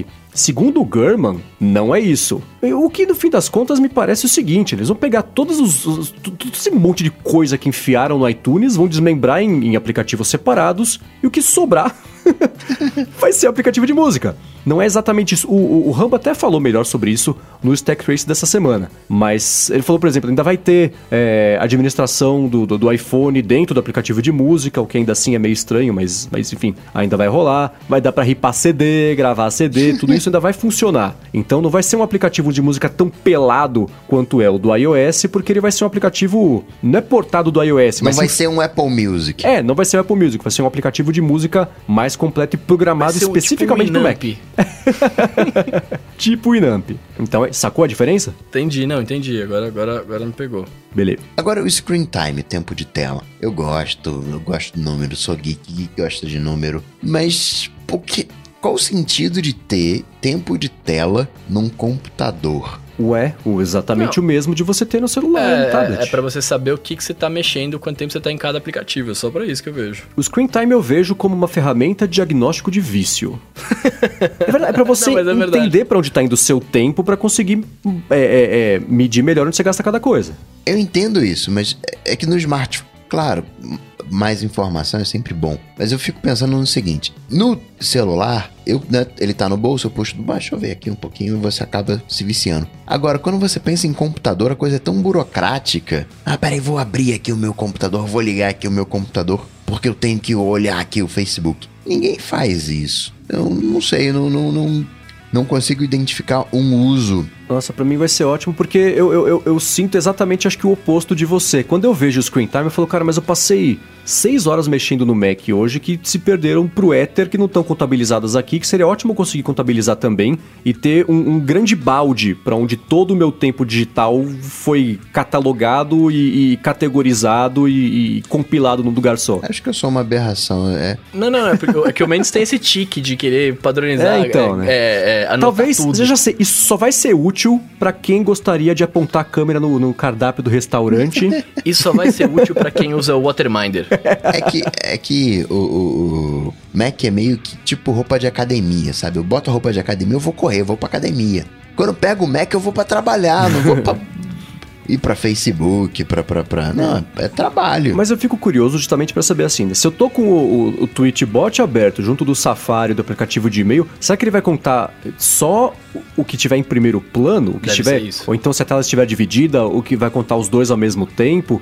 Eu tenho essa curiosidade mais operacional de como vai funcionar mesmo o negócio do que outra coisa. Talvez até Você por quer isso saber como parece que não faz né? sentido. Ah, então peraí, se eu deixar o Tweetbot aqui... Não, porque eu tenho essa, assim, eu passo 80% do tempo no meu Mac no Photoshop, no Safari, com o Feedly aberto pra, e, e com o Ulisses para fazer o roteiro do matinal. Então esse é o meu dia a dia puro quando eu tô mexendo no Mac. Mas tem hora que eu deixo o Tweetbot aberto em segundo plano. Isso vai contar? Ou será que só vai contar hora que eu estiver com ele na tela mexendo nele, entendeu? Eu posso falar dos aplicativos que eu uso de monitoramento de tempo, né, de produtividade, né, o timing, o rescue time. Eles pegam o aplicativo que está ativo. Uhum. O que aparece na barra de cima do macOS ali como o nome do programa que tá ativo. Isso, É, é, o nome do programa. Eles entendem, o, né, no caso, a Safari, mas qual site que você está usando. Então classifica, não, é, é Facebook, isso aí é rede social. Né, Entendi. você consegue fazer toda essa categorização, mas é do aplicativo em foco. Uhum, entendi. Talvez Beleza. tenha. O que eu tava pensando que possa ser. Possa ser.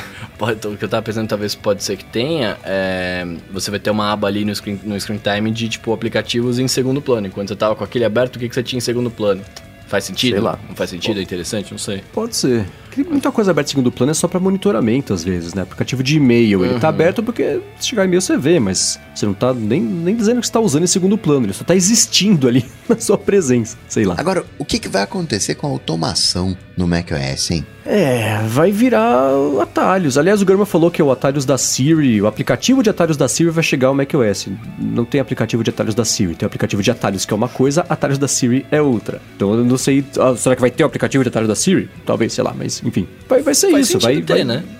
O aplicativo de atalhos faz sentido ter. Não, é, é, não, mas eu tô falando, mas faz sentido funcionar os atalhos da Siri no Mac. Ah, sim, Né? claro, tem, tem que ter, porque ele existe no, se, tá, se tá unindo a, a- a- o funcionamento das plataformas, tem que funcionar igual.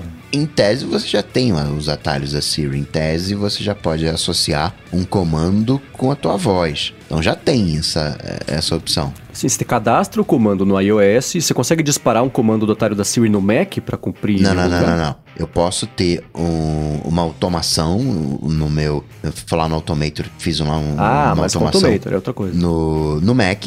E aí eu associo isso com um comando de voz. O gatilho é um comando de voz. Então, isso, né, os atalhos da Siri no sentido de ativação por voz, isso já rola hoje. Sim, eu imagino. É que o Automator e o Atalhos, especialmente agora com essa transição de, de- de- de- do back-end do sistema, funcionamento inteiro, não sei se eles conseguem coexistir por muito tempo. Imagino que pro próximo macOS ainda vai coexistir, porque o Automator é para um tipo de público e o Atalhos é para outro tipo de público. O grande interesse por automação começou a aparecer mais quando, quando pintou o Workflow, que era um jeito visual, era assim, você pegava as pecinhas de Lego e montava, e no final você se divertiu, para quem gosta disso, e conseguiu fazer uma automação, e, e simplificou esse processo. O Automator, ele, ele, ele é meio... é, como é que você fala? Enrosca, não é enroscado, que você Chato. fala. Agarrado, que o Coca fala. H. É, ma- mas, ele, mas ele é um, um, um workflow. Ele, tem é, mas ele é menos visual. Você tem Não. que manjar mais do que você tá fazendo. O Workflow ele te pega na mão no processo inteiro pra, pra te entregar o resultado. O Automator você abre e ele fala, faz aí, filhão. Ele é menos. Ele, ele é visual, não é só por comando, mas a grande vantagem do Workflow foi que ele era muito mais simples de mexer do que o Automator. Se abre o, o Automator, você já se perde ali. Peraí, o que, que eu quero fazer? Eu quero fazer um workflow, quero fazer um aplicativo, quero fazer um serviço. Você se perde ali no, no- no- nas Sim, opções que Então o- acho que o futuro da automação do Mac vai ser Sim, essa sim, coisa sim. que vai mais pegar na mão do pessoal e, e- e fazer. Deixa, deixa- vem aqui, deixa eu te ensinar a fazer. Você vai pegar isso aqui, vai fazer com esse, você junta, aí o resultado é esse. Porque aí eu acho que o, o Automator, com o passar do tempo, assim como o Sal Sogonha acabou saindo justamente porque ele já sabia, né? ele- né, O pessoal da Apple sabe com antecedência o que vai acontecer lá dentro. Então. Será? É, em teoria. Mas o, o Sal Sogonha saiu, hoje eu vejo claramente que foi por causa disso, né? Porque o, o, o bebê dele, que é o Automator, que já não é mais um bebê, ele já pode dirigir, né? Não tem um futuro muito promissor dentro da Apple, porque o Workflow, que é o jeito mais fácil e, e que tem mais apelo pro grande público, é o que, que, que- que virou os atalhos e que vai chegar no macOS. Eu tô vendo aqui as opções do Automator. Você pode fazer um plugin de impressão. Olha só. Pois é, você consegue mandar um fax pelo Automator. Não sei se você consegue mandar um fax pelo, pelo atalhos. Tem aqui o plugin de impressão, alarme de calendário, comando de ditado. Aí, os atalhos da Siri. é, então. Cara, vamos pular então pro relógio, que a gente tá falando muito do Mac aqui, ó. Coitado do Mac. Manda seus e-mails pra... Não, eu gosto do Mac. Eu, inclusive, em off eu tava comentando que eu tô, eu tava pensando em, em comprar um de novo, mas enfim, ficou pra outro dia esse papo que já tá, tá, tá cumprido aqui.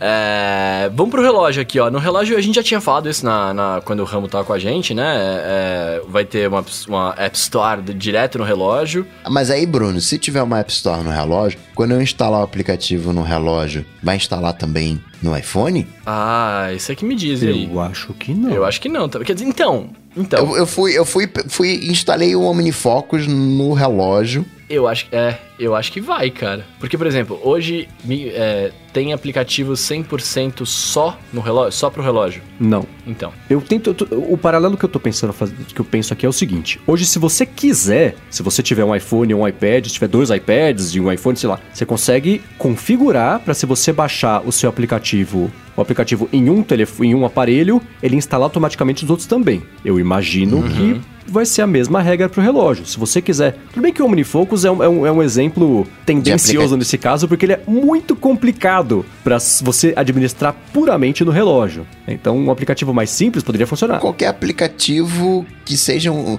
um espelhamento da entre aspas, da tela do iPhone. Mas cada vez menos isso vai acontecer, porque o relógio está mais poderoso e mais capaz e mais evoluído, com o WatchOS 6 que vai chegar. Então vai, a, dependência do iPhone está tão cada vez menor que hoje você tem um relógio com LTE que nem precisa do iPhone para funcionar. Então acho que o, a instalação de aplicativos é, é, é mais um passo para isso, né? Então, mas aí eu chuto, chutaria que provavelmente na próxima versão do WatchOS ainda teria isso e mais para frente, o dia que eles se tornarem independente, isso para de acontecer. O tempo dirá. Pois é, pois é. ele tinha, é, é, aí ó, seguindo aqui ele falou, ele falou de voice memos que, cara, é, então, eu, fiquei, eu, fiquei, muito feliz. Eu pensei em você quando é, vi isso aí. Eu fiquei muito feliz e eu fiquei feliz e triste porque eu já comprei o aplicativo, né? Coitado do Just Press Record, né? Pois é, pois é. mas é legal, é legal e faz muito sentido. Eu não sei porque que eles nunca a Apple direto não, não colocou saca? Uma é. funcionalidade dessa. Tem algumas coisas que não dá para entender. Por exemplo, a ausência de aplicativo de calculadora no iPad Nossa, isso e no relógio, né? Eu não me conformo. É, no, no relógio eu até entendo, né? Porque o, o dedinho aqui,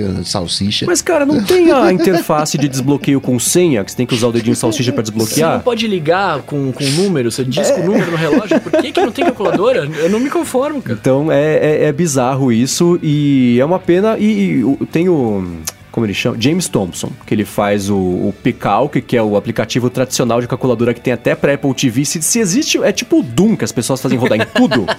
o, o, James Thompson vai querer fazer isso também. Se ele pudesse, ele fazia rodar o Picalc no Apple Remote, lá no Siri Remote. Então ele falou: ah, que bom que a Apple vai, vai, vai trazer a calculadora pro Apple Watch, né? Que vai trazer interesse para esse nicho de mercado de quem precisa de uma calculadora naquele momento. Por outro lado, eu espero que a Apple abra as APIs que ela vai usar para calculadora dela, pro resto de nós também podemos usar para que a concorrência seja justa. Que é a mesma briga que o pessoal do Screen Time agora tá comprando com a Apple, que é a mesma briga que o Spotify, mais ou menos. O Spotify é por grana, menos por API. Então, o pessoal do Screen Time, de aplicativos de rastreamento de, de tempo de uso para controle parental, falou: cara, é, estamos bloqueados de usar, de, de, de disponibilizar o, o, aplicativo na App Store, porque a gente estava usando o MDM, que é a coisa empresarial, que a Apple cortou, mas agora que a Apple cortou o que a gente estava fazendo errado, não tem mais o jeito certo de fazer. Mas a Apple tem isso aí. Então ela que disponibilize as APIs para a gente também poder concorrer nesse mercado que ela deixou crescer porque ela não tinha a solução dela, aí ela criou a dela, cortou a parte que não podia fazer, agora a gente aqui que vive disso ficou sem. Então eles querem que as APIs do Screen Time sejam liberadas, assim como James Thompson vai querer que as APIs de calculadora sejam liberadas para ele fazer um aplicativo, entre aspas, nativo, só que de terceiro, só que com base nas APIs nativas do, do Apple Watch para fazer calculadora. Então, é, assim como o Voice Memos vai, vai prejudicar, mas talvez ajudar o, o, o Just Press Record, porque cria atenção para esse tipo de aplicativo que as pessoas nem pensam que podia ter. No, na calculadora é a mesma coisa, né? Eu acho que vai prejudicar, sabia? Porque. Prejudicar não, desculpa. Eu acho que o Voice Memos vai ser, vai ser tão ruim quanto é o gravador nativo aqui do, do iOS padrão, saca? E aí o. Talvez mas aí não prejudica, é melhor. Não, mas aí se, se eles começarem a limitar alguma coisa, não deixar os caras fazer alguma é. coisa que eles fazem, entendeu? Sim. Por isso que eu acho que prejudica. Limitar é um problema. Mas se eu tento usar o app nativo e não e é uma porcaria, como geralmente é, eu vou atrás de um app de terceiro. Então, sim, o, sim. quanto pior for o aplicativo nativo, melhor é para todo mundo envolvido, né? eu acho que essa galera aí tem que ir pra Europa, reclamar muito, xingar muito, e aí de repente investigam a Apple. por, por práticas anticompetitivas. Mas tirando o que dá grana pra Apple, ela sempre fez coisas porcarias, né? A lista de leitura é uma porcaria. É legal, mas uh, a senha nativa é legal, mas, né? Agora, o Apple Music é legal. O Apple Music faz frente com o Spotify, mas tem grana da Apple envolvida. Então aí ela dá uma moral, dá um valor a mais. Mas acho que não, não, não vai chegar perto do Just Press Record, não. É, tomara pros caras não morrerem, o aplicativo não morrer, né? É, aí, ó, cara, tem uma outra parada que eu fiquei feliz também, que é o, hum. o Apple Books pra audiolivros, cara. Uhum. Eu achei isso muito legal, cara, porque é, já, já tem um podcast da que a gente ouve lá, por que não? Né? Você tem um, um audiolivro, achei bacana isso. Ah, é, parte... é, é, mais unificação da coisa, né? Sim. Eu senti que deram aquela igualada nas coisas ali, aproximando uma coisa daqui, uma coisa dali. Agora, eu quero controle menstrual no Mac. No Mac?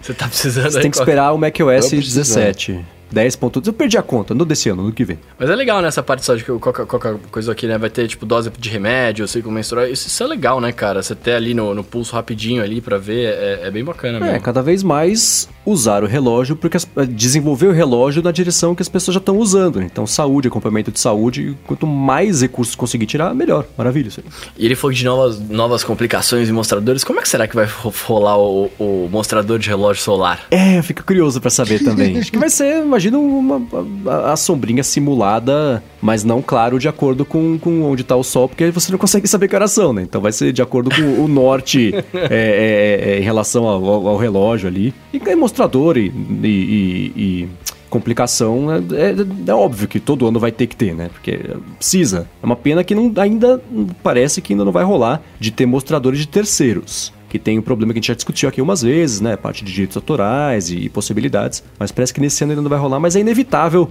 no, no, no, no um espaço infinito de tempo aí que, que isso vai rolar em algum momento, né? Você acha? Você acha que vai rolar? Eu, eu acho. Sei lá, não tem essa. Não totalmente livre e, e, e, sem qualquer tipo de regra, mas de alguma forma um envio de. O desenvolvimento vai ser de, tipo de teclado de terceiros. É, exatamente. Uhum. Boa. Ótimo, ótimo exemplo. Boa. Muito bem, muito bem. Aí falou de iOS, né? Falou várias paradas. Nossa, de iOS, de iOS. ele não parou de falar, né? Pois é, pois é. Começou é, falando ali de, né, de que pelo segundo ano consecutivo vai ter foco em velocidade, redução de bugs, ó, né? Ah, vá. Ah, vá, né? É, foco a interface vai estar mais refinada, vai ter uma nova animação de multitask, quando for fechar o, o, os aplicativos também vai ter coisinhas diferentes. Qualcomm não gostou disso não. É, então, né? Na China, nem todo mundo sabe, só no iOS, na China, a Apple mudou a animação de fechar aplicativos, porque lá o bicho pegou com uma patente da Qualcomm Qualcomm, que era sobre fechar aplicativos. Você vê como o sistema de patentes é maluco, né? A Qualcomm tem uma patente de animação de fechar aplicativo que a Apple tem que pagar para usar, porque ela fez uma parecida. Porque tá patenteada, então tem que pagar. Então, Ou é... uma outra leitura. A sinergia entre Apple e Qualcomm é tão grande que nesse trabalho a galera da Qualcomm, não, aqui, aqui, eu faço assim e tal. Ah, é legal que vou usar e tal, não sei o quê. Pois é. Outra leitura. De quantos jeitos diferentes dá pra você fazer uma animação de fechar aplicativo que faça sentido numa tela vertical? Só tem um ou dois, né? Então um que tá patenteado, você faz o outro. E parece que o outro vai virar o padrão agora. Pois é. Eles falam, é, ele falou também da central de, de widgets, né? Com, vai ter um visual mais limpo. Mas, cara, sabe o que eu queria de verdade? Eu queria widgets nas telas. Central é, é uhum. muito ruim, cara. Não é, que, é, não é, que, é muito ruim, né? Você tem que ir lá e olhar as coisas, aí tá tudo num, lugarzinho só. Mas eu queria na tela, cara. Eu queria poder Android, personalizar ali. É, exato, exato. Android também já exato, tem. Exato, exato. Eu, quando tinha Android, eu tinha uma tela que tinha só widgets, mas eram widgets da hora. Tinha o player ali, que você tocava musiquinha. então, tua tela, tua tela inicial, tua tela zero era só de widgets, né? Não, não, não. Eu, eu, eu, eu tinha separado. Eu tinha, a tela inicial tinha widget. E, eu nem lembro como é que é, mas acho que a inicial tinha uma tela para você navegar no, no navegador de internet lá, que eu nem lembro qual que era. A barra de busca do Google, que tinha separado. E quatro aplicativos que eu mais usava. Deixa eu ver se eu entendi. Você não gosta que tenha, o iOS tem uma tela só com widgets? Você quer que Mas fosse que nem quando você usava o Android, que você tinha uma tela que só tinha widgets? Não, não, não, não, calma. É, não, beleza, ficou confuso. Sei, não, eu, eu, tinha uma tela só com widgets, mas é. esses widgets do Android você pode colocar dentro da tela onde você quiser, né? Sim, tipo, como se fosse no lugar dos aplicativos. Exato, exato. Sim. Eu poderia usar uma tela só de widgets, mas eu queria colocar de outro jeito lá. Tá, eu tô brincando, eu também sinto falta disso, né? uh, falou de modo escuro, né? que já, já tínhamos falado algumas vezes e tal. E que, ah, e aí que vai poder. Eu não, eu, eu, não lembro se a gente já tinha falado isso, mas que vai poder ser ativado pela central de controle, o que é sensacional, né? Claro, muito mais rápido, fácil, eficiente, ágil e certo de você conseguir ligar ou desligar um negócio desse. Né? Exato, exato, exato. Mas tem gente que fica alternando. Cara, eu alternaria. Eu, o, o, o, como é que chama esse que deixa a tela laranja que eu uso? Flux. Não, o, o, a cópia do Flux. Ah.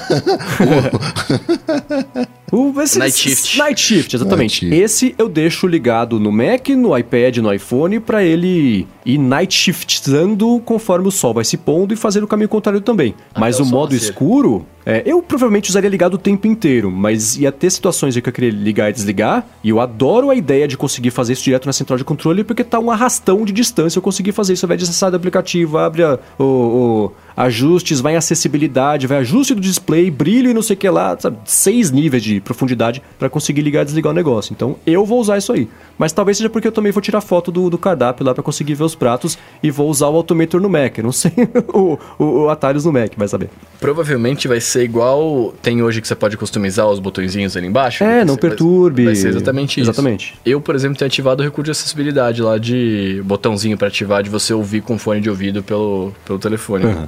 Mas sim, acho, acho que vai ser mais ou menos isso. Ah, aí ele falou também que a Apple tá testando o teclado swipe ali, que, mas que não é certeza que vai lançar. E aí eu, eu, eu, eu, nunca. Cara, eu não vejo. Eu, eu não consigo pensar em mim usando isso. Eu prefiro muito mais ir lá apertar os botõezinhos do que fazer o, a- o desenho místico.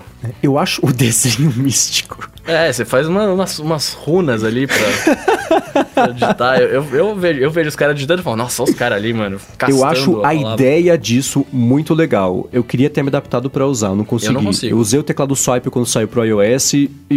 eu, eu, eu vejo, eu vejo as pessoas usando, eu acho meio mágico, mas eu tento usar e, e não, não rola. Tudo bem que até hoje eu não sei digitar com esse teclado maldito do, do iPhone. Não dá pra mim. Não funciona no meu Vocês cérebro. usaram o T9? Sim, sim. 2, 2, 2, 2, 3, 3, 5, 6, 5, 5, 5, sim. Porque é a mesma ideia. Eu uso, funciona bem no, no do Google. E o, o grande barato é que você não precisa fazer o desenho certinho, né? Tô até É. imaginando o Mendes aqui. Ele vai escrever casa, ele tem que ir do C pro A, é, pro S, e não passou. Aí ele volta dois pixels. Aí no sistema não funciona, não. Você faz assim uma estrela. Tá, tá, tá.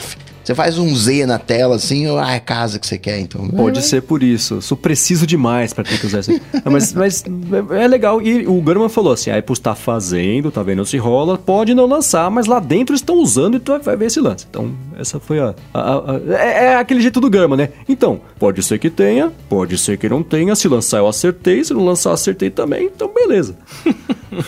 Ah, falando de saúde também, né? Ele falou que vai ter o, o- o resumo de vai, vai ficar mais fácil de entender, graças a Deus, porque eu, É. pelo menos, acho que é coisa maluca também. É, e aí, essa parada de saúde auditiva com, com o volume que você né, vai poder escutar e tal, o barulho ambiente, como é que isso funciona? Você vai estar de AirPod, por exemplo, de um fone, e ele vai medir isso? Como é que é? É, pelo que ele Tem- falou, são duas coisas. A primeira é falar pra você se você tá escutando música ou tá usando fone de ouvido com um volume muito alto. Então, um diagnóstico do, do seu uso direto de, de volume. E, pelo que eu entendi também do que ele me, do que ele, ele me disse Ele te e pro falou. resto do mundo, né? É, a segunda coisa é se você está existindo em ambientes barulhentos demais. Vai ter até uma complicação pro relógio, né? Sim, ele falou que isso aí vai ter de, de complicação. Uma das novas vai ser isso aí. Mas aí o microfone do iPhone vai medir isso, vai falar assim: opa, amigão, tá barulhento esse lugar aqui, vaza. Pode ser que É sim, isso? pode ser que não, não Porra, sei. Legal. Porque eu lembro, isso apareceu no iOS e depois sumiu. é, quando você tava usando o fone de ouvido, o indicador de volume, quando você chegava quase no máximo, ficava amarelo e depois vermelho. E aí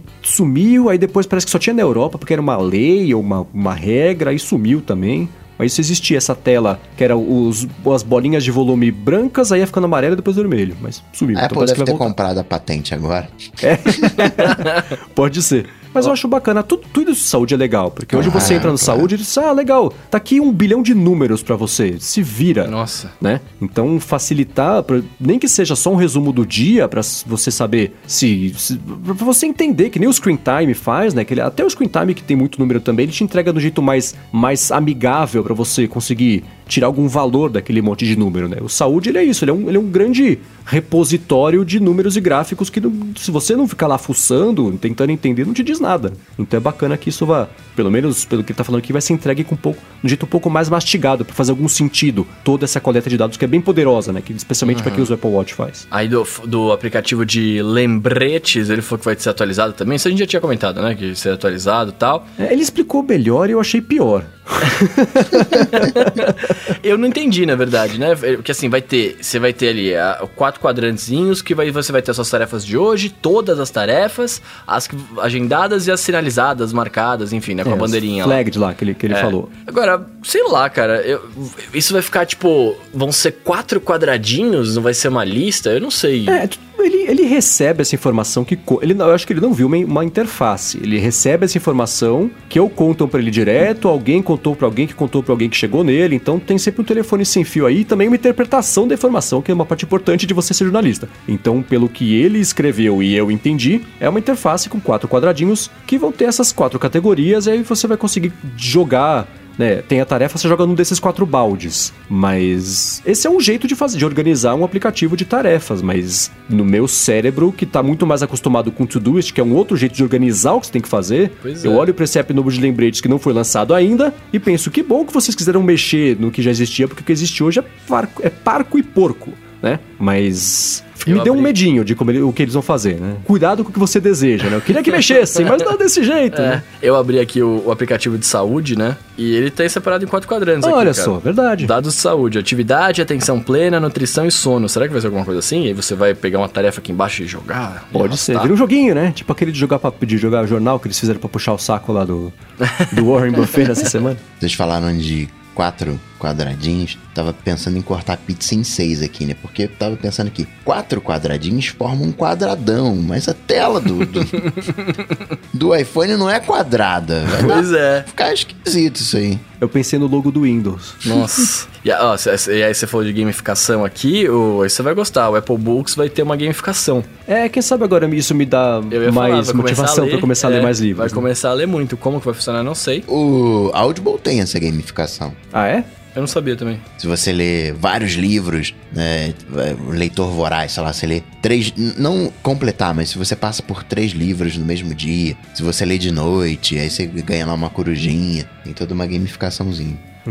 Nossa, tudo que eu não ligo. O Bruno vai ler menos. Vou ler menos, vou ficar com raiva. Sai, coruja, sai. Ah, o Screen Time vai ter recurso de controle parental. Eu achei que já tinha, inclusive. Mas vai ter recurso. Mais, acho que é mais recursos, né? Porque acho que já tem hoje. Você pode bloquear algumas coisas. se- Pode bloquear, mas vai ser coisas do tipo: filho ou filha, você só pode falar comigo ou com sua mãe ou com seu pai ou com seu guardião das 8 da noite às 6 da manhã. Meu Deus. Então e depois que fizer o dever de casa. Isso, é. Então vai ser uma coisa mais capilarizada, esse tipo de controle parental. Que bom, que bom, que bom. eu fico triste com essas coisas. É, do iMessage, né? Que vai ser atualizado com foto de perfil. Não vai virar um WhatsApp, né? Praticamente é isso. Nem Vai tinha ter final da pauta, mas é isso. status, vai ter É, falou que vai ter é, avatar e nome customizado, nome de exibição que vai poder ser. Você vai poder escolher quem pode ver ou não isso aí. A minha relação que eu fiz com isso foi com o Apple Music, que já tem uma espécie de, de perfil que você pode fazer, com o seu avatarzinho, com playlist que você escuta, quem pode ter acesso a isso, se é amigo, se é amigo de amigo, se é só você. Eu não sei o que é pior. É você, você falar com alguém desconhecido no Apple, no, no Apple Message, no iMessage, e aí você esconder o seu, o seu nome, mas a pessoa vê o seu número de telefone ou o seu e-mail do iCloud. né? Não sei o que, que, que, que é mais seguro. A, a iniciativa de tentar mexer um pouquinho no iMessage eu acho boa. Porque, assim, a maior claro, parte claro, do- da claro, minha claro. wishlist do, do iOS 13, que a gente vai falar dentro de alguns episódios, muita coisa vem do iMessage, porque ele tá estacionado faz um tempo, né? Sim, sim, sim, Então- claro. Eu também acho que tem que, tem que mexer, né? Eu Tem que mexer. acho. Sim. Ah, falou dos mapas, que ele vai ser atualizado com acesso aos lugares mais frequentes que você vai, mano. Eu ainda tô esperando a curva a curva. Fica, fica aí, né? A atualização do Maps. Só no iOS 25. Pois é. O e-mail vai ser atualizado finalmente, a gente tinha comentado sobre isso também já, né? O Ramo já tinha falado, vai ser atualizado é, com, com silenciamento de e-mails, bloqueio de, de remetentes, ah, pa- pastas mais simples, mas o envio de e-mails programado não tem, né, ainda. Não, só no macOS 25. Pois é, pois é. Sleep Mode vai melhorar a- aquele recurso de bedtime que eu tentei usar por um tempo, diga de passagem. Aí ele sempre me avisava, tipo, 11 horas ele apita, ele pam, pam, pam, fala, É. tá na hora de dormir. E aí... E pronto. Ele é um pronto. recurso meio inútil, É né? Ele te Nunca- avisa que você tem que dormir. Eu nunca vi ninguém usar esse negócio. Eu sei que tem gente que usa, mas eu, no meu dia a dia, entre amigos e parentes e familiares e conhecidos, nunca vi ninguém usar. Não, Eu ativei pra tentar, mas... Você ainda isso. usa? Não, não, não. Tá não. vendo? É. Até porque ele sempre apitava e eu não ia. Eu falei, eu não É. vou agora. Agora não tá na minha hora de dormir. Mas me parece uma coisa mais completa, pelo porque ele falou que o funcionamento vai ser a hora que você ligar esse sleep mode, ele vai ser um, um complemento desse hora de dormir. Então já vai desativar a notificação, vai escurecer um pouquinho a tela, fazer não sei o que lá, não sei o que lá, liga no perturbe. Então ele é quase uma automação de hora de dormir que hoje você consegue fazer sozinho, né? Então vai chegar um jeito nativo de fazer isso aí. Interessante, é um experimento. Ah, que, entendeu? então você. Porque na hora de dormir, que, que você faz? Você fala, eu quero dormir por noite tantas horas. Aí você fala, Ah. que horas que eu acordo? Ah, acordo às 8. Então você tem que dormir às meia-noite, sei lá. É, então pode ser que a hora que der esse negócio, ele vai ativar tudo automaticamente. Isso, né? é, ele é uma espécie de automação. botãozinho. É, legal, entendi, entendi. Aí falou também que a tela de compartilhamento vai priorizar os contatos frequentes, né? Quando você for fazer um airdrop da vida Pô, e tudo ainda mais. bem, né? Finalmente, né? Tem coisas que, que é, é- é- é- Pensando no, no, no- no- grande arco da evolução da história, é claro que iam chegar. E essa é uma delas, assim, claro que faz muito mais sentido, na hora que você for compartilhar uma foto, ele mostrar as pessoas com quem você mais fala, com quem você mais compartilha fotos. Mapas, a mesma coisa. Se você pro mesmo lugar, me mostra logo esse lugar, logo, pra poder colocar lá e já pegar a direção. Então são bobeirinhas que te fazem economizar um ou dois Sim, toques sim. por vez, que no fim da vida vão te fazer economizar cinco minutos. que é bom, né? Sim. E aí, fechando, ele falou do que vai ter administrador de downloads, que já tínhamos falado sobre isso. Finalmente. né? Finalmente, que pelo amor de Deus. E o Files, né? O arquivos vai, vai ficar melhorado para terceiros. E aí eu fico pensando, será que eu vou parar de usar o Documents, cara? Eu gosto tanto dele. Ah, você ainda vai ser livre para usar o Documents, mas você sendo o garoto nativo mas que é, isso, né? É por isso, exato. Então, exato. Tudo vai depender da implementação. Espero que seja ótimo, excelente, mas, mas eu só acredito vendo, né? Sim. E bom, e aí fechando esse assunto, né? fa- falando de iPad aqui rapidamente, ah, foi que vai ter alguns recursos exclusivos pro iPad, né? Do, do, do, do- do iOS aqui. A interface vai ser atualizada para multitarefa, é, vai ter mudança, algumas mudanças na tela inicial aí. vai ter mudança na tela inicial, né? É, Como mudar. falar do jeito mais amplo? Ah, o iPad vai receber novidades. Novidade. né? e, e falou que também vai ter a habilidade de, de alternar entre diferentes versões do mesmo aplicativo, né? Alguém me explica o que isso quer dizer? Porque eu não consegui entender. Eu, eu entendo que você pode abrir o aplicativo duas vezes? Será? Mas isso foi o que já foi dito. Cada vez que alguém fala sobre isso, Então, é, mas- é uma coisa diferente. Porque é Parece que se o German for falar sobre isso de novo, vai ser diferente. Porque, ó, dif- diferentes versões é o quê? Você você atualizou o aplicativo, mas você continua com a versão 1.0 ali, aí você abre 1.0 e 1.2. Já descreveram isso aí como você vai conseguir abrir o mesmo aplicativo várias vezes. Isso já virou janela. Isso já virou. Cara, o que, que são alternar entre diferentes versões do mesmo aplicativo? Essa Não, ó, pro, pro frase- Files, pro Files fa- faria sentido. Não, não, não. É que você pode rodar a versão 4 do iOS, aí pode a versão 3. Ah, eu não gosto mais da versão 2.5. aí por isso que tem que ler lá o. o- fazer o, o histórico notas. de. É, as notas tem que estar direitinho. Não, mas não é, não é versão de, de atualização. Não, a não eu- ser que eu seja muito maluco, vocês estão brincando. Não, não, né? não, tô brincando. Ah, então Sim. tá, porque eu, eu acredito nessas coisas. Não, mas é que assim, o que eu fico, por exemplo, faz sentido você pegar o Files, aí você tá dentro de uma pasta lá. Aí você quer mover um, um arquivo que tá dentro da pasta do Documents pra pasta do GarageBand, sei lá, uma música. Aí você abre outro Files, que nem eu ab abri o Finder aqui, você abre duas pastinhas, saca? Aí você move de um pro outro. Será que fa- faz sentido isso? É, mas eh, isso fazia sentido antes. Quando eu tinha a explicação do Rambo, por exemplo, ou todas as outras que eram parecidas. Mas é- é- é- esse é o problema, assim. Acho que como e- é só alguém da Apple que tá vazando isso pras pessoas, ou alguém, mais de uma pessoa, ninguém vê a interface ainda. Então cabe a cada um entender, e interpretar, imaginar e repassar a informação para que a gente possa entender. Então o telefone sem fio é muito grande. Não sei se. E, é, e se- que a Apple possa fazer, né?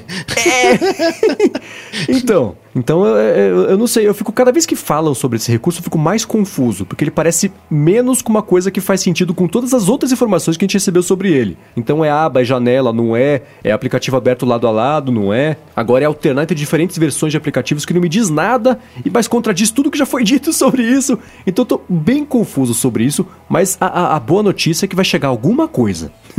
Ah, Né? então tá bom, né?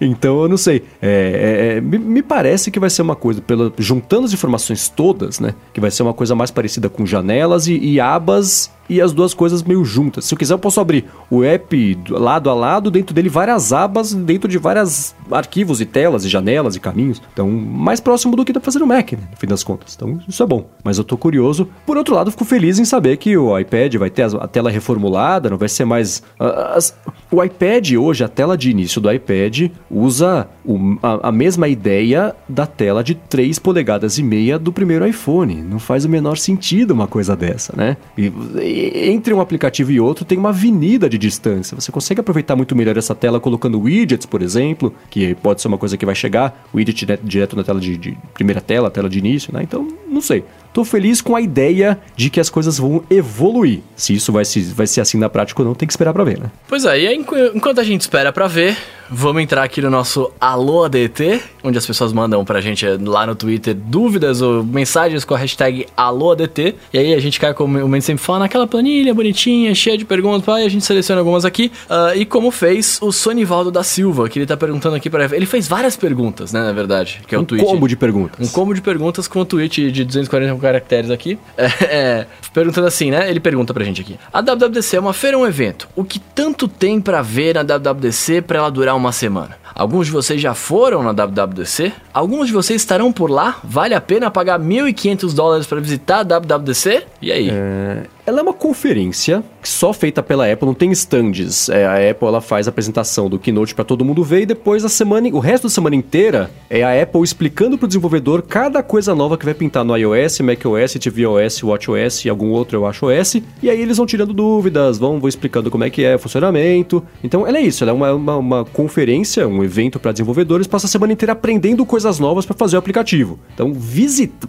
pagar para visitar não, porque não, não funciona assim. Você tem que comprar o ingresso para conseguir e as sessões. É, é, porque tem mais gente do que ingresso disponível. Então, vale a pena aí se você é um desenvolvedor, mesmo que você não compre, não tenha conseguido comprar o ingresso, você consegue ir lá para fazer networking, para, enfim, é, fazer a outra parte da evolução profissional, mas para turismo não, não rola. Eu nunca fui, adoraria ir mesmo não sendo desenvolvedor por conta dessa outra parte, né, para conseguir ter contato com os podcasters que eu escuto, né, encontrar o Rambo lá, porque o Rambo vai para lá, né. É, é, então seria legal ver essa parte mais social da coisa do que para mim, pelo menos, a parte de desenvolvimento. Não é um evento, digamos, público, né, não é, não é para todo não, mundo. Não é uma feira com stand, não é uma, uma CES, MWC, ela é mais, mais focada em desenvolvedor mesmo. Agora o Matheus Guimarães quer saber como é que a gente gerencia as notificações de mensagens de WhatsApp no Apple Watch. Quando ele está no escritório, ele gostaria de desabilitar a opção de receber mensagens no relógio, porque o iPhone está ali do lado, né? Tá na mesa. Mas quando está na rua,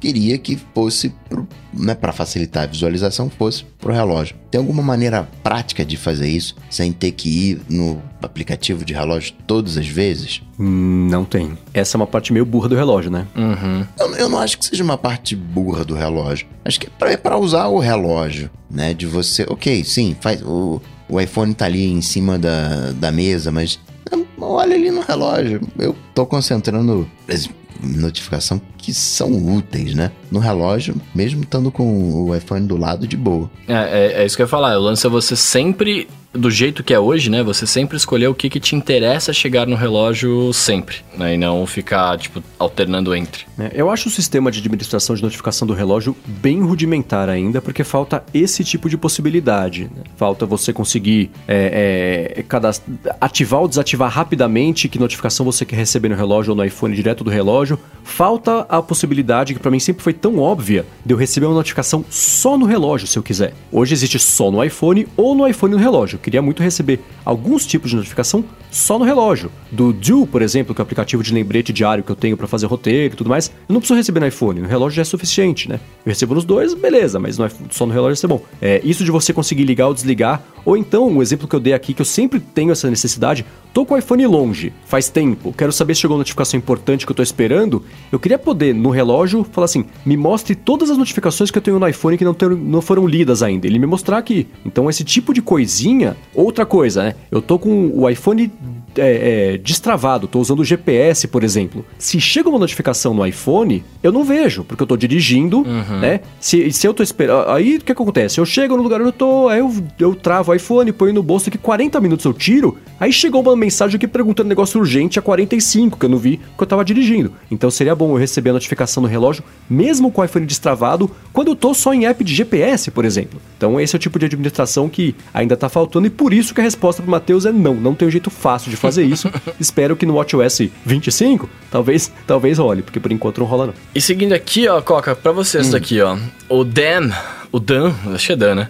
O Dan tá perguntando se você já usou o Bitwarden, que ele falou que ele tá utilizando porque ele não pode pagar o OnePassword e o LastPassword não passou muita segurança para ele. Daí ele acabou escolhendo esse por ser open source principalmente. Aí pergunta, você já usou? Sabe de alguma coisa mais profunda sobre ele? Nunca usei, mas tranquilo de usar, open source, confiável. Você pode ter a sua própria instalação, eles têm uma nuvem própria para você, né, gratuita. Tem uma versão paga com mais recursos. Né, o, o, segundo passo, que ele pode cadastrar também, lidar com o segundo passo. Mas se você quiser ter a sua própria nuvem, você pode instalar um servidorzinho Bitwarden tem, e aí você sincroniza com esse servidor. É como se fosse um password aberto. Melhor até, né? Porque tem trocentas plataformas, sincroniza com o terminal, todos os browsers, todos os sistemas operacionais, sem, sem problema confiável. Muito bem, muito bem. E para finalizarmos aqui o nosso Alô DT de hoje, uh, o João Ferretti está perguntando qual a opção mais barata e funcional de uma caixa de som conectada. Ele queria fazer um teste para ver se vai ser útil para ele, mas não queria gastar muito dinheiro.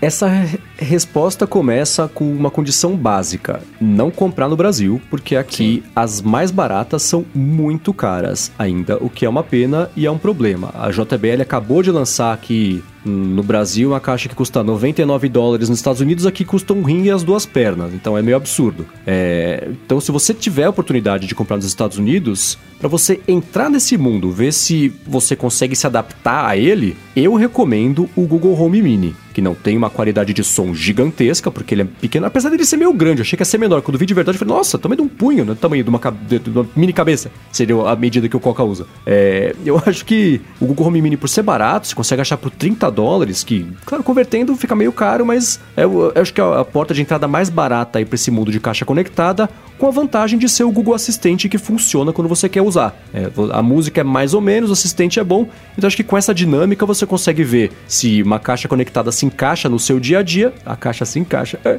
ou então se é, não é para você, então você pelo menos não gastou muito quando você fez esse teste, porque todo o resto, assim, comprar o, o Amazon Echo por enquanto ainda não vale a pena, porque a Alexa uh, é pior do que o Google Assistente, ela não vai funcionar direito no Brasil, eles estão começando a testar agora, até funcionar, né? E o próprio Google. O, o Amazon Echo é um pouco mais caro. Então acho que a porta de entrada mais básica para você não passar raiva é o Google Home Mini. Não valeria a pena esperar de repente né, um Alexa chegando aqui no Brasil, digamos, final do ano. Não valeria a pena explorar a interface, essa interação por áudio através de um relógio, através do, dos AirPods, da própria Siri no, no, no, no iPhone, do que pensar numa caixa conectada? Hum, acho que são usos diferentes. Eu imagino que a casa conectada ele esteja em busca desse, desse uso doméstico da assistente em situações em que faz sentido usar esse negócio do timer, fazer uma consulta rápida.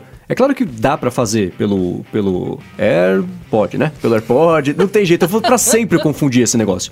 É, você consegue fazer pelo AirPod, você consegue usar a Siri no Mac, você consegue usar o assistente, mas para experimentar o mundo da caixa conectada, que é a premissa do que ele quer ver, da pergunta, acho que o, é isso aí. é porque o, o, iPhone hoje reconhece se você mandar o comando. Se você se aproximar do, do a boca do relógio, né, ali também manda o comando. Se é para testar, né, se é quem, é, porque reconhecimento de voz é reconhecimento de voz. Se você se adaptar nesse uso, de repente, né, ter algo dedicado, né, um, um ser, um ente ali na tua casa te ouvindo, possa fazer mais sentido. É, eu digo, e eu, eu, penso na, no, no, meu, na minha experiência com caixa conectada, que eu lembro que quando a Apple anunciou o HomePod, eu falei que coisa mais inútil, a, a categoria eu achava inútil, eu falei, vou comprar o Google Home para ver qual é, porque o HomePod ainda vai demorar para chegar no Brasil, vai ser meio caro, não sei se eu vou querer, então eu vou comprar o Google Home que é um pouco mais barato, vou ver qual é a experiência, e se um dia eu quiser eu compro. Cara, eu não abro mais mão de ter um negócio desse conectado em casa, porque pro meu dia a dia, se encaixou perfeitamente, especialmente o assistente que funciona, então rolou muito bem. Então em casa hoje eu tenho. Aí até eu vendi o meu Google Home a caixinha e comprei o Google Home com o display, que é outra coisa que também dá mais um adianto do dia a dia. Você liga o timer. Tudo bem que se eu ligar o timer no relógio, ele me mostra quanto é, mas eu ligo, tá lá na sala, é, eu faço uma consulta rápida, ele mostra uma coisinha ali, fica umas fotinhas bonitinhas rolando quando eu tô usando. E para complemento da música, aí eu uso o HomePod, que tem poder, por ser uma caixa de som conectada mais do que o assistente virtual embutido, é um, é um bom complemento. Então, eu, quando eu, eu, eu, achava inútil até usar, assim como o, o, o, Bruno com o Apple Watch, por exemplo, né? É o tipo de coisa que você só vê se vai funcionar para você ou não se você fizer o test drive. Então, se for fazer, que seja um test drive barato uhum. por esses 29 dólares, que não é pouco dinheiro, mas ainda assim é o jeito acho que mais barato de entrar nesse mercado. Prevejo Mendes com um Google Nest Home Max. Não, só esse de 7 polegadas tá bom porque eu não vou fazer vídeo chamada. Então, ah, pra usar gestos. Ah, tá. Não, tudo bem. O gesto só que eu faço é, é pra Siri quando ela não me entende, que é um gesto meio feio, então é bom que eu não vejo. Muito bem, então, de gesto feio, vamos ficando por aqui. é, os links de tudo que nós falamos vai estar aqui na descrição, tá? Bonitinho pra você conferir depois. Queria agradecer imensamente aos nossos apoiadores que estão assistindo com a gente aqui até esta hora da manhã, que está tarde hoje, começamos tarde, mas muito obrigado por estar estarem aqui. Uh, se quiserem falar com vocês, meus amigos, como fazem? Mega fácil para falar comigo, só ir lá no Google. Ou usar o comando de voz no Google Assistente e pesquisar por Coca-Tech que você me encontre e a gente troca uma bola. Eu sou MV Sementes no Twitter, apresento Loop Matinal, podcast diário de segunda a sexta aqui de tecnologia do Loop Infinito. Participo também do Loop Infinito, canal do YouTube que se você não conhece, conheça, é um canal bem divertido com informação e diversão sobre tecnologia. E você, Bruno, como é que faz? Cara, eu sou o arroba Bruno Casemiro no Twitter, no Instagram mais próximo de você. E queria agradecer também o Eduardo Garcia por editar o nosso podcast aqui. Queria pedir para você que está nos ouvindo ir no iTunes, deixar suas estrelinhas. Queria pedir também para você recomendar nosso podcast e outros podcasts para as pessoas. Esse ano eu descobri, eu vou deixar essa, essa menção aqui, descobri que a Prefeitura de São Paulo faz um podcast, então talvez estejamos no ano do podcast, ah, já que o governo só, está aderindo. E se você for uma empresa e quiser anunciar com a gente tudo mais, conversar tal, o que que faz? Patrocínio arroba areadetransferência.com.br Show, show, muito bem. Então acho que é isso, né? Tudo dito e posto, a gente volta na semana que vem. Falou! Falou! Tchau, tchau!